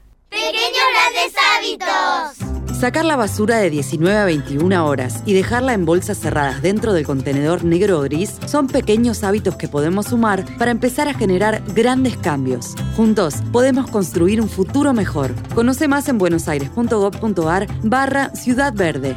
Brazos abiertos. Buenos Aires Ciudad. En SEAMSE, convertimos 6 de cada 10 kilos de basura que vos sacás en materiales reutilizables para cuidar el planeta y que vivas mejor en tu ciudad. Ayúdanos reduciendo y separando tus residuos. Entérate cómo en Facebook barra Seamse Oficial y en Twitter arroba Seamse Oficial. Tecnología y ecología. Cerca tuyo. Nuestro compromiso. 100% de energía eléctrica renovable para nutrir la tierra de forma sostenible. Trabajamos por una agricultura que cuide los recursos naturales Conoce más en nuestras redes sociales. Profértil, vida para nuestra tierra. Revista Futuro Sustentable, el primer medio gráfico de sustentabilidad en la Argentina. Suscríbete en www.futurosustentable.com.ar.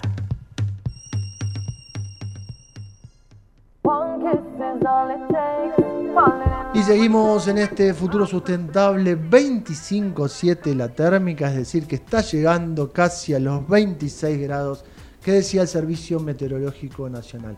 Y nosotros seguimos trayéndote novedades, noticias, porque el mes pasado, en octubre, ha sido el Día Mundial de la Normalización. A veces pedimos que haya un mundo mejor, pedimos también tener normas y medidas de base, y qué mejor que hablar con el IRAN para entender que hay herramientas para establecer productos y servicios más seguros que cuidan la calidad y nos dan la realidad o la medida justa, por decirlo de alguna manera. Por eso vamos a hablar con Osvaldo Petroni, director de normalización y relaciones internacionales de Irán. Osvaldo, muy buenas tardes. La Melga y Pablo Gao te saludan. ¿Cómo estás?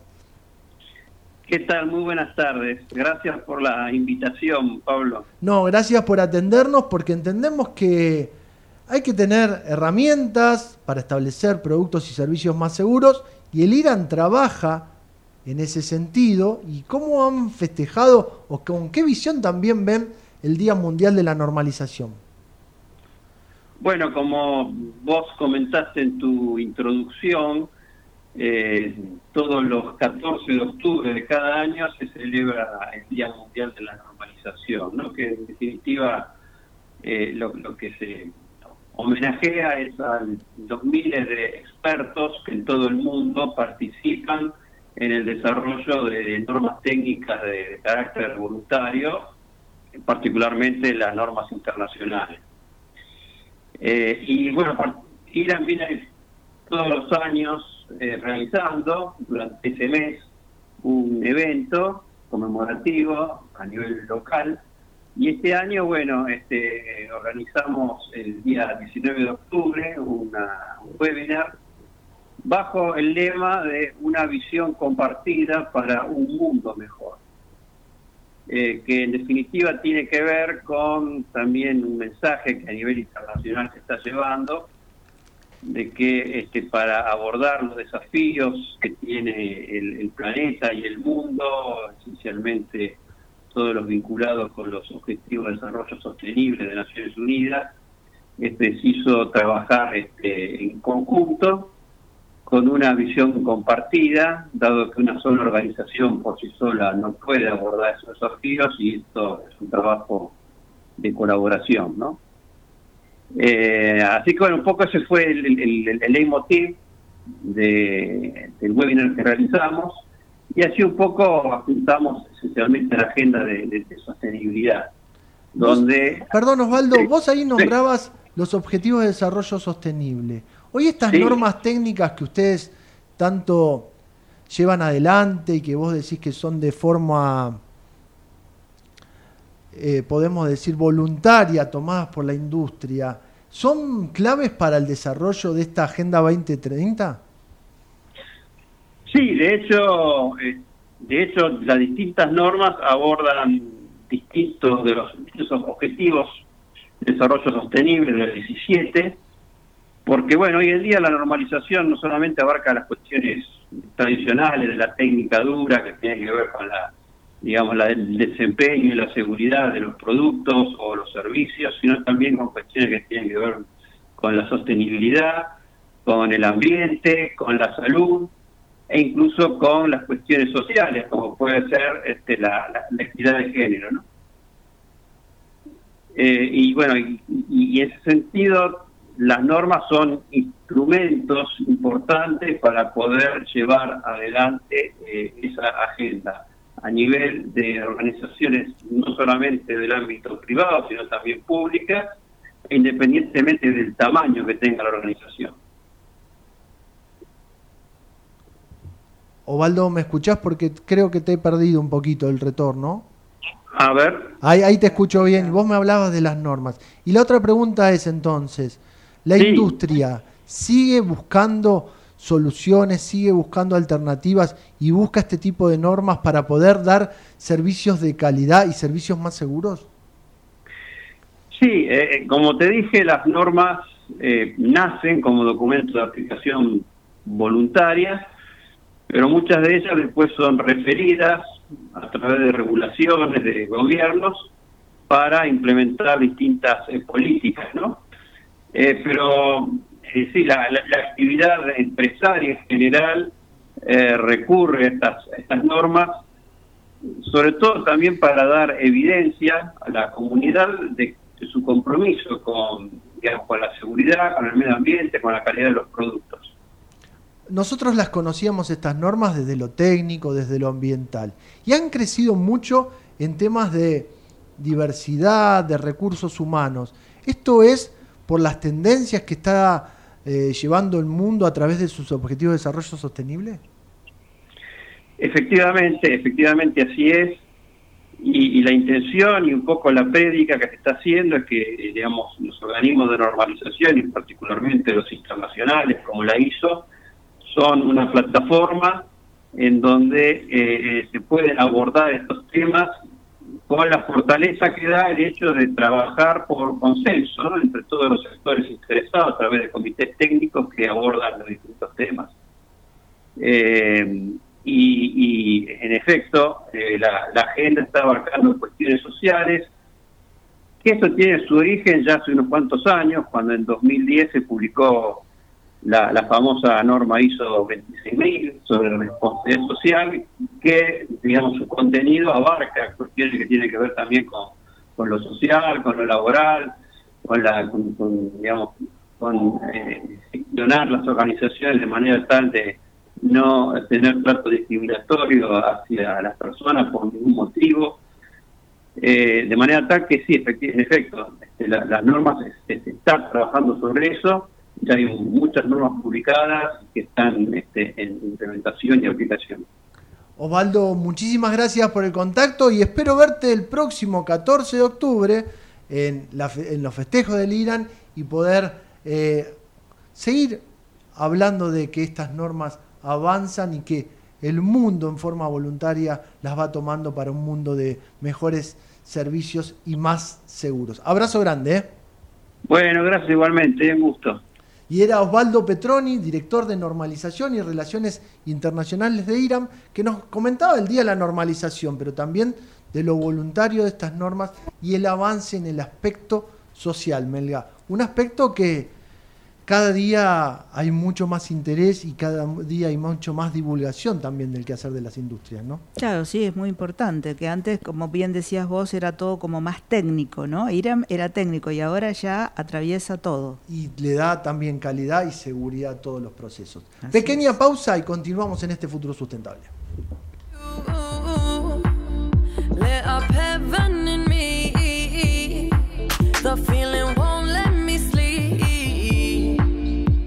I'm lost in the way you move.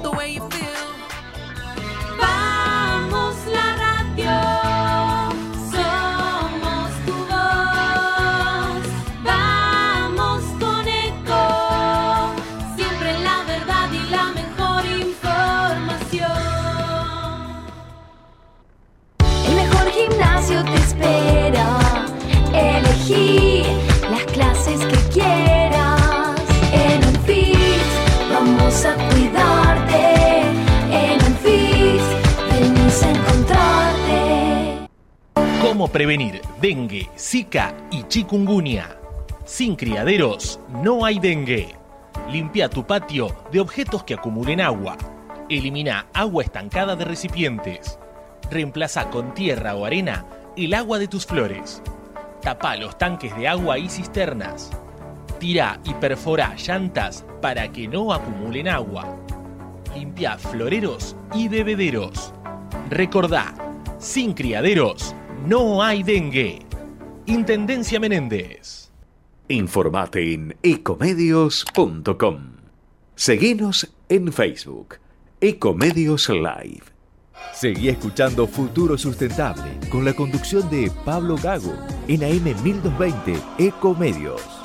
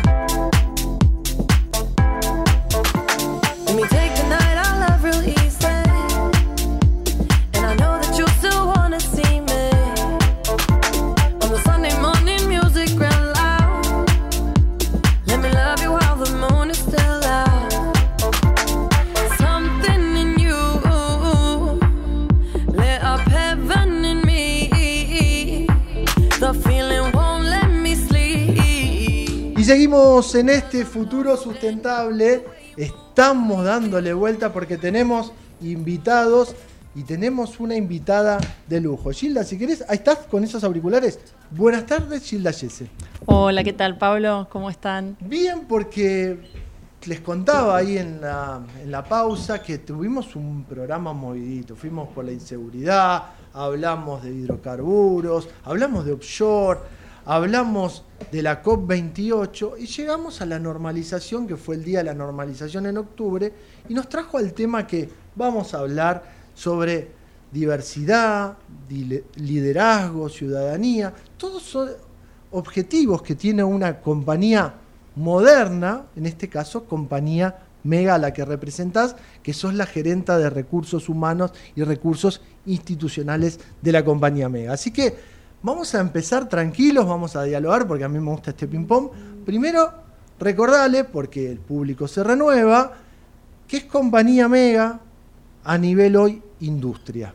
Bien, bueno, nosotros, Compañía Mega, es una empresa que nos dedicamos a procesar gas natural y tenemos nuestras locaciones en Neuquén, en Bahía Blanca y están unidas por un poliducto de 600 kilómetros. Nuestro negocio principal es obtener líquidos del gas natural, etano, propano, butano y gasolina. O sea, muy cortito, digamos, para no ir a, lo técnico, ese es nuestro negocio principal y estamos en, digamos, en, vaca muerta. Eh, por eso, son uno de para los dar el titular. Por eso, para dar el titular y son unos de los actores principales hoy que están esperando el desarrollo y el crecimiento de Vaca Muerta y son también uno de los actores que esperan que el sector energético, porque también lo hablamos durante el programa, está esperando que Vaca Muerta crezca y también que el offshore crezca porque son los que a futuro traen inversiones, traen empleo. Exacto, y traen desarrollo, digamos, para la industria y para el país, en definitiva, ¿no? Y,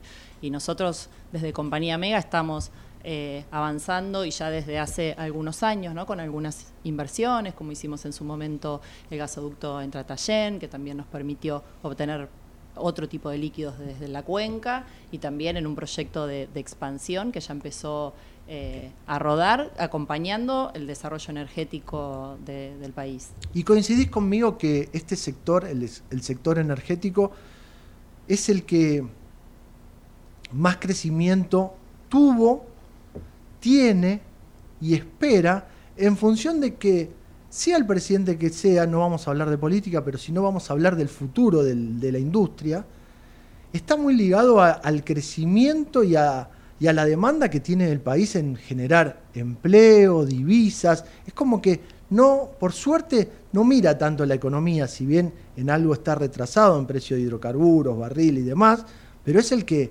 sigue avanzando pese al huracán, por decirlo de alguna manera. Sí, totalmente, es uno de los sectores que tiene más proyecciones y como bien vos decís, eh, digamos, más allá de las proyecciones, también se necesita el acompañamiento a nivel, digamos, país para que el sector siga prosperando, pero claramente es uno de los sectores que tiene más posibilidades hoy. Y es el que menos se ve envuelto también en esto de, yo lo definí huracán por decirlo de alguna manera, ¿no? Pero eh, es el que el sector que menos golpeado está porque las políticas públicas, pese a quien sea el gobierno, son más claras y es el que tiene un horizonte un poco más claro, por, ¿no?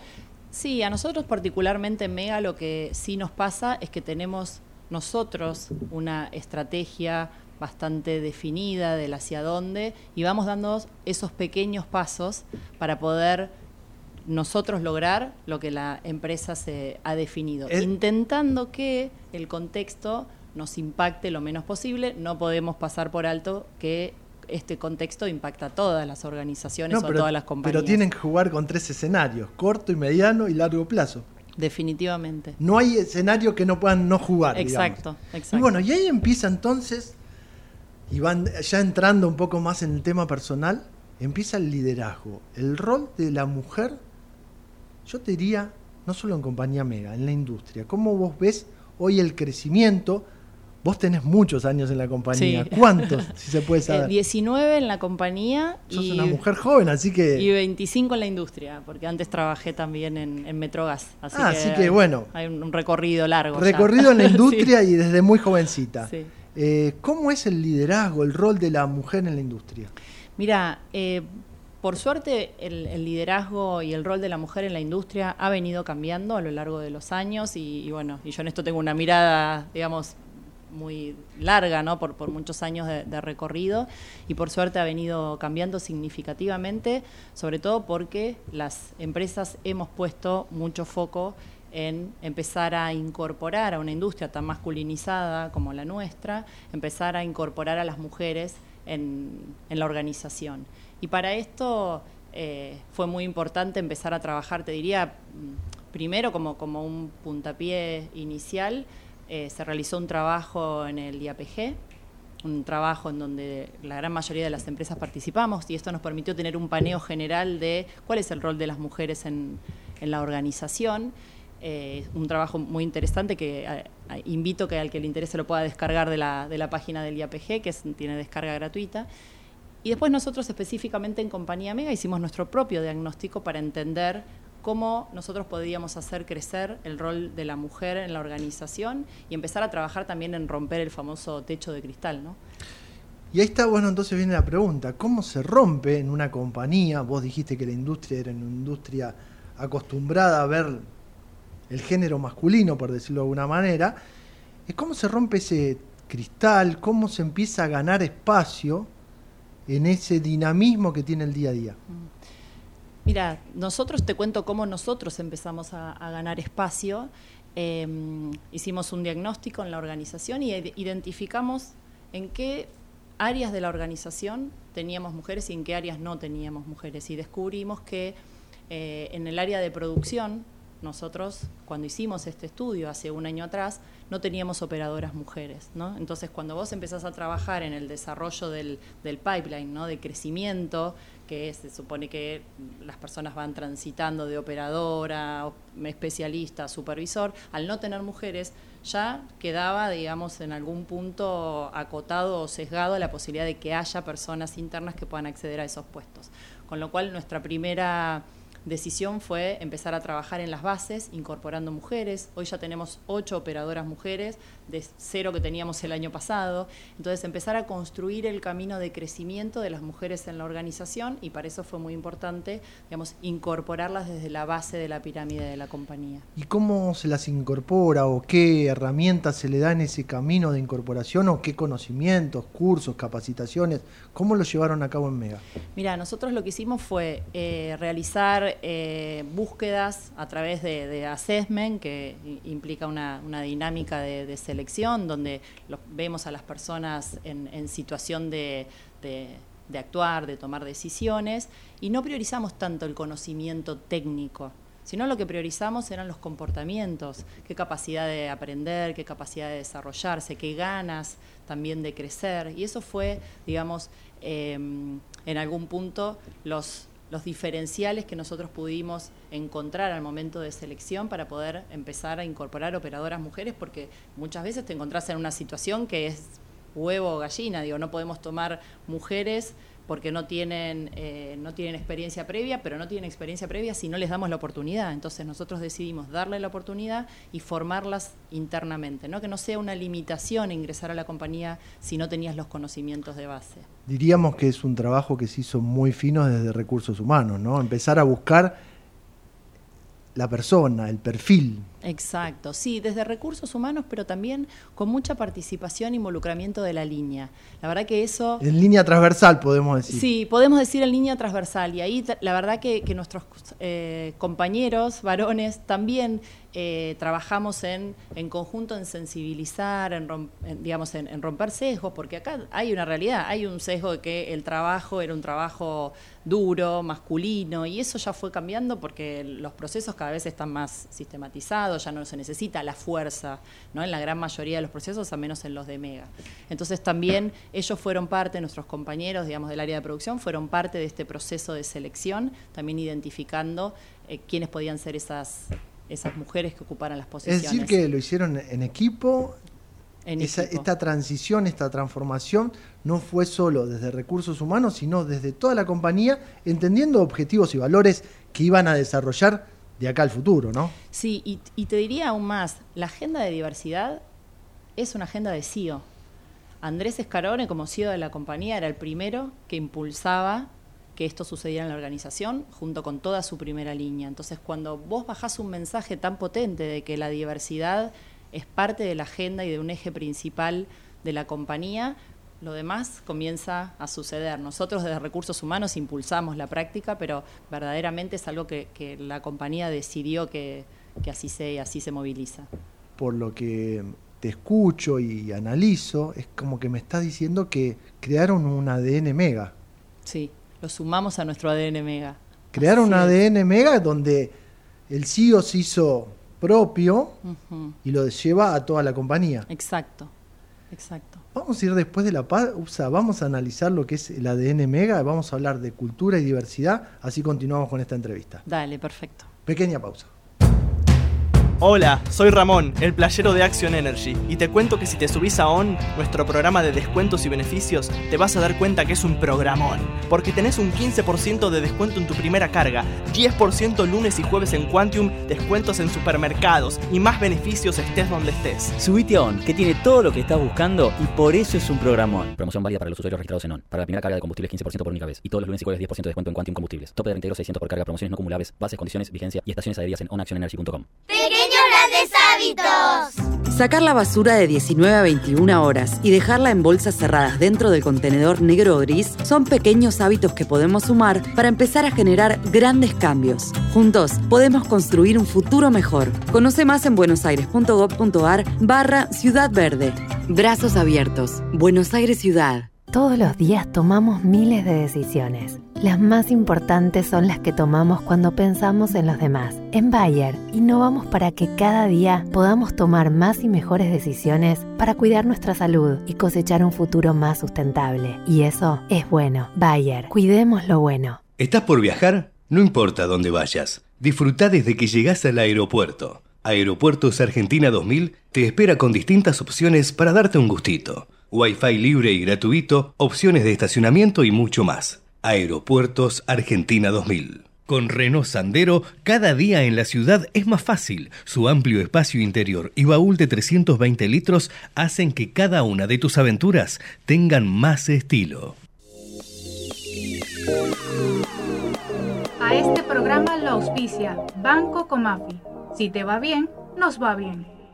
¿Sabías que todos los accidentes por inhalación de monóxido de carbono son evitables? Chequea que la llama de tus artefactos sea siempre azul. No olvides ventilar los ambientes de tu hogar todos los días, verificando que las rejillas cuenten con salida al exterior y las ventilaciones no estén tapadas ni sucias. Y controla las instalaciones internas con un gasista matriculado. Con estos consejos, proteges a tu familia. Metrogas, damos calor. referencia en la gestión optimizada del agua, de la energía y los residuos. Veolia está comprometida en la lucha contra el cambio climático. Veolia innova para desarrollar el acceso a los recursos, preservarlos y renovarlos, en el agua, la energía y los materiales provenientes de los residuos, recuperando y valorizando aquellos que han perdido vida útil. Veolia desarrolla soluciones a medida para las ciudades y las industrias y contribuye a producir nuevos recursos. En la ciudad de Buenos Aires, Veolia gestiona el servicio público de higiene urbana en la Comuna 1 a través de AESA Buenos Aires. Futuro Sustentable Web. Toda la información online en www.futurosustentable.com.ar.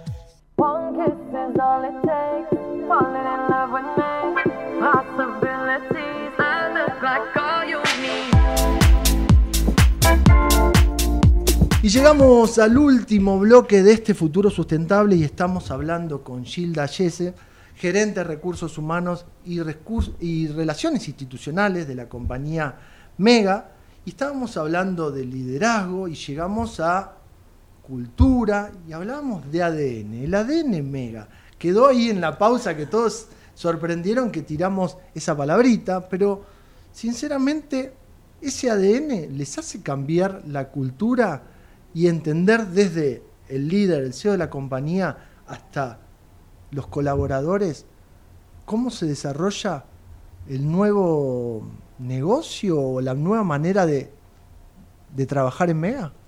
Sí, nosotros definimos nuestro ADN Mega como la forma en la que nosotros nos gustan hacer las cosas, ¿no? El ADN habla de nosotros, habla de quiénes somos, habla de nuestra cultura, habla de nuestros valores, habla de cómo nos percibimos en la organización y verdaderamente es lo que tracciona cómo las cosas tienen que, hacerse en la, en la compañía. Y nos gusta definirnos de esa manera porque sentimos que es una forma corta que agrupa todo lo que es ser y sentir Mega. Y en ese ser y sentir Mega, ¿cómo la compañía se transformó dentro, porque también hay que hablar que una compañía de la estructura que tienen ustedes no solo tiene oficinas, tiene plantas, eh, tiene operarios, tiene gente atrás de un escritorio. ¿Cómo, ¿Cómo cambia esa cultura y cómo se acomodan en este nuevo formato? Mm. Bueno, yo creo que el contexto, obviamente el contexto de pandemia fue un antes y un después, ¿no? Para todas las compañías y nos sirvió para reflexionar y pensar cómo queríamos seguir trabajando, ¿no? Y eso obviamente que en Mega también sucedió, nosotros eh, comenzamos a trabajar también la transformación cultural, cómo iban a ser nuestros espacios, ¿no? Y siempre como con, dos focos. En, Buenos Aires remodelamos nuestras oficinas y pusimos foco en dos cosas. Uno, que los espacios hablen de nosotros, que reflejen esto que decíamos, el ADN mega. Y por otro lado, que sean un punto de encuentro, esto de volver, ¿no? después de la pandemia, y volver a un lugar que nos convoque, que sea un lugar cálido, donde los espacios sean colaborativos, donde sean generadores de ideas, donde nos podamos tomar un cafecito, donde también obviamente haya espacios eh, con más silencio para poder trabajar. Entonces, nuestra cultura, nuestros espacios, nuestro liderazgo y nuestra diversidad. Son todos ejes que conversan en, la misma línea, ¿no? Y cuando me decís conversan en la misma línea, entonces pregunto, ¿hubo reducción de oficinas privadas? ¿Se ve que hoy hay más entusiasmo por juntarse en ese espacio común para poder también motorizar ideas? Sí, definitivamente. Eh, hubo reducción de oficinas privadas. Hoy los, o sea, de hecho hoy no tenemos oficinas privadas. Nadie, todos compartimos los mismos espacios. Son espacios comunes. Espacios comunes, incluyendo el gerente general que está sentado, donde estamos sentados todos. Compartimos espacios abiertos y eso genera un intercambio eh, de ideas, una cercanía, eh, una posibilidad de, hablar, de aprender de los errores, de pensar cómo lo podemos hacer distinto, de cruzarte en un pasillo y resolver algo como muy fácilmente. Y eso hace nuestra cultura y eso era lo que nosotros verdaderamente queríamos transmitir y que suceda. ¿no? Genera la sinergia de este ADN mega, genera el movimiento y moviliza a la compañía hacia un modelo nuevo. Y en ese modelo nuevo, y en ese cambio de cultura, ¿la sustentabilidad qué rol jugó? Bueno, la sustentabilidad para nosotros siempre juega un rol, eh, digamos, principal y fundamental. Específicamente, yendo a, lo que son los espacios de oficina, nosotros, eh, nuestras oficinas tienen mucho espacio verde. Un día vas a poder venir a, recorrerlas, te invitamos. Tienen espacios verdes, eh, digamos, eh, a lo largo de toda la oficina. Capturamos toda la luz natural, o sea, son espacios que están pensados para que la luz natural sea la principal fuente de, energía durante la oficina. Y obviamente también en todo lo que tenga que ver con el ahorro energético, o sea, fueron pensados también con materialidades que favorecieran también el frío y el calor.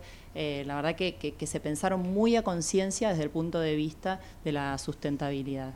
Y por último, bueno, hablamos de sustentabilidad, tenemos que hablar de uno de los grandes temas, ¿no? Que es la diversidad y la inclusión dentro de una compañía tan grande como la de ustedes.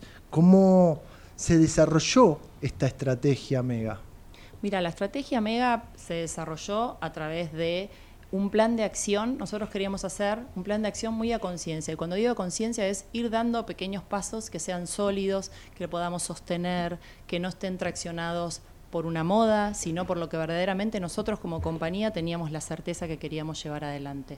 Con lo cual armamos un plan de acción que avanzamos bastante este año, que tiene que ver con trabajar en comunicación inclusiva, en trabajar en sensibilizar a todos los líderes y a la organización, de qué hablamos cuando hablamos de diversidad e inclusión, en infraestructura, en trabajar sobre los sesgos, todos tenemos sesgos, es importante empezar a, trabajarlos, en modificar nuestros procesos. Verdaderamente hicimos un, trabajo muy grande que continúa, digamos, porque esto también es importante, es entender que los planes de acción no son planes de acción a corto plazo, son planes de acción que se transitan a largo plazo. Tenemos nuestro programa de acción también ya mapeado para, para el año que viene y creo que lo más significativo con lo que nos encontramos es que toda la organización está muy involucrada con la diversidad. Hicimos una encuesta a toda la compañía para trabajar la temática y la contestó un 97%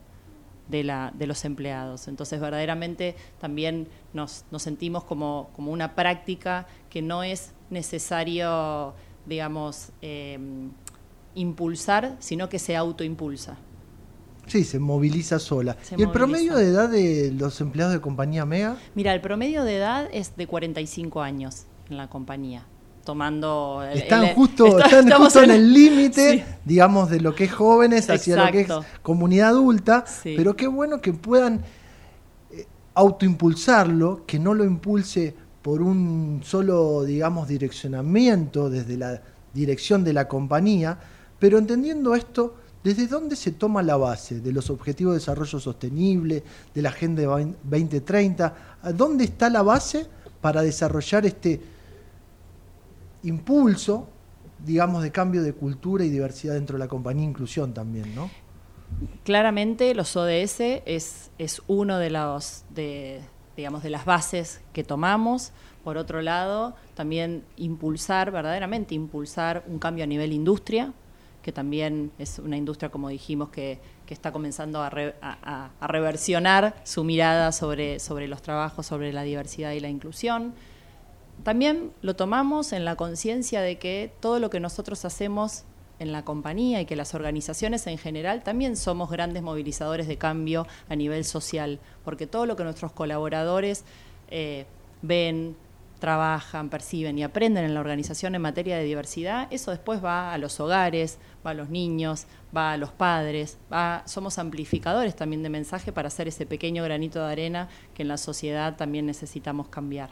Qué buen punto traes para el final, ¿no, Childa? Porque el tema es, puertas adentro, pareciera que es más fácil, ¿no? Porque la verdad que, ¿cuántos colaboradores son? 200. 200 colaboradores hay que impulsar, hay que motorizar. Pero bueno, puertas adentro, uno entiende que los puede juntar, estos espacios comunes, la cultura, la ADN Mega, los moviliza. Pero ¿cómo se llega a puertas afuera donde hay que derramar a la comunidad que están los propios empleados de la compañía? Mira, puertas afuera, nosotros ya hace muchos años que articulamos fuertemente entre lo público y lo privado, eh, que es una, para nosotros es una de las formas principales de llegar hacia la afuera. Tenemos tres ejes de trabajo muy claros y eso también para nosotros es importante porque nuestros esfuerzos van dirigidos a educación, van dirigidos a medio ambiente y van dirigidos hacia salud, hacia salud y ahí articulamos con las comunidades con las que con las que interactuamos. Alguna vez hemos charlado que tenemos un programa de becas muy robusto en la compañía que tiene casi tantos años como tiene Mega. Sí, ese sería el programa insignia. Ese es nuestro programa insignia que es lo que los caracteriza, el diferencial de Mega, ¿no? El diferencial de Mega, ¿no? Cuando decimos que creemos y aportamos a la educación, verdaderamente nosotros lo podemos mostrar con hechos muy concretos. Em, ¿De qué data estamos hablando de ese programa? Más o menos a 22 años. Bueno, yo por qué te traje esa pregunta. Porque hace 22 años atrás no estábamos hablando de la sustentabilidad con esta eh, firmeza, con estos objetivos. Sí, convicción. Convicción. Entonces, hablar de educación hace 22 años atrás demuestra que la compañía ya tenía ahí el bichito del ADN para llegar a la sustentabilidad y para entender que uno de los pilares era educación. Y que además en esta industria falta mucha mano de, de obra también calificada, ¿no? Definitivamente, y nosotros articulamos bastante con las universidades, nos, digamos, tenemos convenios con las universidades, vienen a hacer las prácticas supervisadas para poder recibirse también a la, a la, compañía, facilitamos los espacios, tenemos visitas abiertas también para estudiantes, para asociaciones, organismos que vengan a conocer nuestras plantas. Entonces, cuando digo, bueno, articulamos tiene que ver con esto, ¿no? Con, con abrir nuestros espacios y ser un actor que también se acerque a la comunidad a facilitar digamos, la inserción de las personas en el mundo laboral. ¿Qué trabajo tienen que hacer, no? Porque Neuquén, Bahía, Bahía, Buenos Aires. ¿Cómo se hace para cubrir con el recurso humano, no? El recurso humano, el trabajo de poder estar presente en todos esos puntos, ¿no? Sí. Bueno, primero tenemos un equipo súper amplio eh, súper amplio en, capacidades principalmente, eh, estructurado, que nos permite llegar a los distintos lugares eh, de la organización. Después, nuestro jefe de relaciones institucionales, Fabián Varela, se mueve por por, todos los distritos articulando, facilitando y, y después también en las plantas también tenemos ya mucho músculo de acercarnos a la comunidad, de ser parte, de levantar inquietudes. Entonces, un poco retomando esto que yo te decía de diversidad, la sustentabilidad también es ADN de la organización. Entonces, verdaderamente, más allá de que hay personas que tenemos roles específicos con determinados temas, también es un tema que se autoimpulsa desde la gente y desde los colaboradores hacia el resto de la organización. Tengo 30 segundos, pero vamos, quiero hablar cortito de esto. Cómo ese músculo de Mega se complementa a los músculos de otras empresas en la industria energética. ¿Eso a través del IAPG? A través del IAPG es, eh, digamos, uno de los canales principales, pero hoy también a través de las redes de colegas. La verdad es que digamos, hoy está más abierto eso, eso fue creciendo un montón. Antes no se compartían esos conocimientos. Antes no se compartía y ahora la verdad que se entiende que todo es colaborativo y que en definitiva cuanto más compartimos, más crecemos todos, como profesionales, como industria y como personas. Eso es la clave, Gilda. La verdad que empezar a cooperar, a colaborar y a compartir conocimientos al final no se enriquece. ¿Te acordás que antes se decía, no, mi conocimiento no lo comparto? Y me parece que era uno de los grandes errores que no nos permitían ver que el futuro lo construimos entre todos, ¿no? Definitivamente. Gilda, muchísimas gracias y espero verte pronto. Ojalá, gracias. Era Gilda Yese, gerente de recursos humanos y relaciones institucionales de la compañía Mega, que nos vino a hablar de la industria, liderazgo, diversidad y comunidad o ciudadanía. Y apareció mi amigo Filinich. Ah, sí, siéntese ahí porque nos va a contar. Buenas tardes, Adri, ¿cómo anda? Buenas tardes, ya son las 7 y cuarta, no. No, no, no, no, Son, todavía no son las 3 de la tarde, 25 así que no grados, 7 décimas. Ah, Veo 7 por todos lados. Qué malo que. Veo 7, 7. La verdad. ¿Qué? Quedaste como el rey de copas ahora. Yo independiente. Si igual le voy a contar algo, una infidencia, grité el gol de boca. Grité el gol de boca. El gol de boca porque sí, se lo inculqué a mi hija, que también es. Sí como usted, de River Play, le digo, hay que entender que viajaron un montón de argentinos a Río de Janeiro. Jorge, Jorge Lagrimón estaba ahí que renunció. ¿Usted está más contento por la felicidad de un brasilero que por la felicidad de un argentino? No, no, nunca. Nunca por la alegría brasilera, nunca, nunca. Mire, vi tantos hinchas de Río con la camiseta de Fluminense. Eu falo, eu falo Sí, ahora falan portugués, falan todo. Bueno, pero bueno, el fútbol quedó y la verdad que Boca no consiguió la séptima. Nada, nada. Quedamos como rey de copas, pero Boca se quedó sin técnico. Nada, sin técnico. Pero parece que lo bajaron en el avión, ¿eh? Sí, ¿no? El IPF había en el aire, había IPF para no, dicen, dicen que renunció, pero para mí lo bajaron Lo en el avión. lo Sí, el consejo, chao. el consejo lo agarró en la Rick- última Rick- fila y lo apretó. Riquelme tiene elecciones ahora a fin de año. ¿Qué hará? Eh, igual lo que haga Riquelme, la verdad, yo no, no, no es que no me importa, no comparto el liderazgo Claro. De, un- de una, de una institución deportiva que sea único, porque Mm. es, viste, verticalismo. Sí. Y el verticalismo no conduce a nada. Como Recién- Javier, como Javier Milei. Bueno, eso son opiniones, también puede ser de Sergio ¿Cómo Tomás. estamos, eh? Te llevo de un Puede- lado al otro, eh. Puede ser de Sergio Tomás también, que ayer Ah. parece que terminó calentito. ¿Cómo estaba con Majul, eh? ¿Pero No- me vas a dejar hablar o...? Se corrió Sí.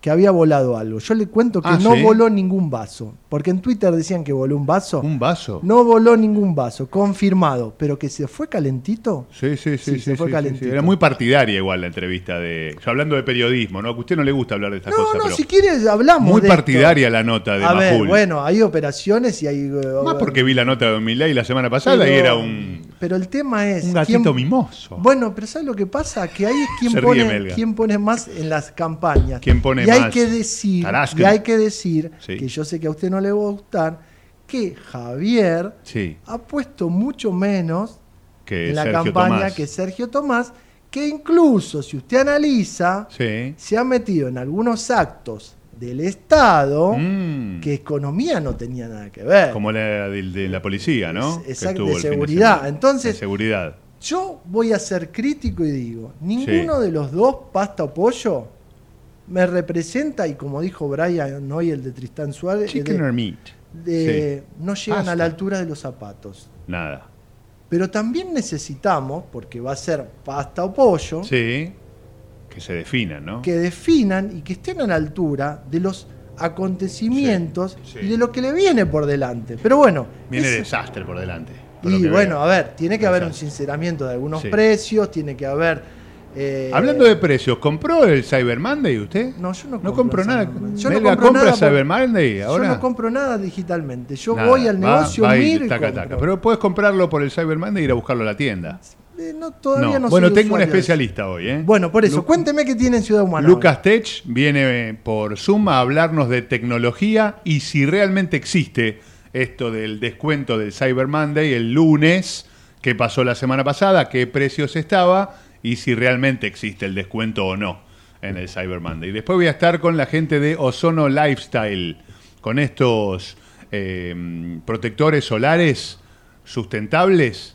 Muy Sebastián bien, Coloto y la gente bien. de... Seguro lo tuvo. No, ya. no, no, no, no, tráigalo usted, tráigalo usted, tráigalo usted. Lo tengo, tengo una cajita por ahí que nos Bueno, trajo para, después- después vamos a probar esa mostrar cajita y está sustentable. Muy buena. ¿Qué muy más buena. tiene, Adri, hoy? Después, para el programa de hoy, todo lo que está pasando con el cierre de colegios en la provincia de Buenos Aires, en San Isidro, en Quilmes, se cierran los colegios, qué pasa con los chicos, qué pasa con las familias, a dónde van. Ya van varios colegios y vamos a tener a nuestra magíster, María Eugenia Cosini, que nos va a explicar de qué se trata. Le pregunta a Cosini un Sí, tema a ver. que me, me enteré el fin de semana. ¿Qué? Hay en varios colegios Sí. que muchos profesores o maestros ¿Sí? están bajando el tema político a chicos de sexto y séptimo grado. Bajando el tema político, ¿a qué se refiere? Fui suave, entonces se lo digo.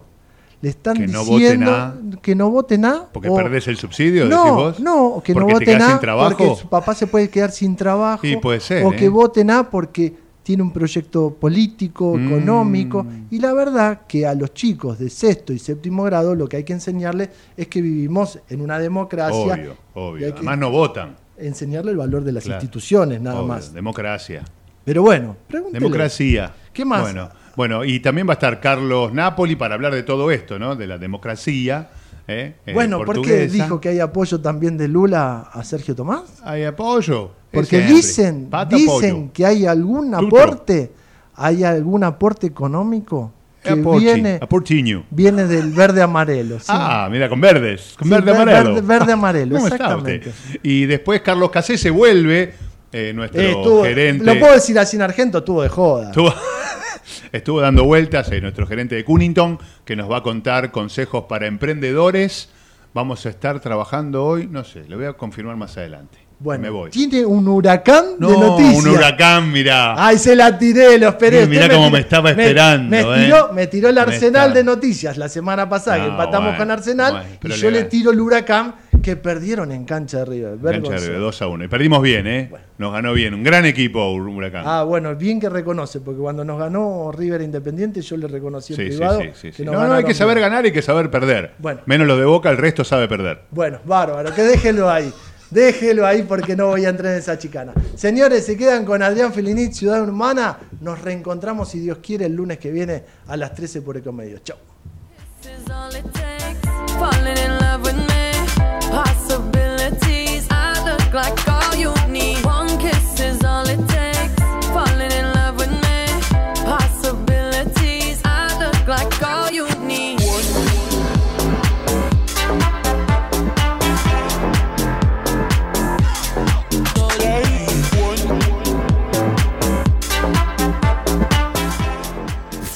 Desde Buenos Aires, transmite LRI 224, AM 1220, Ecomedios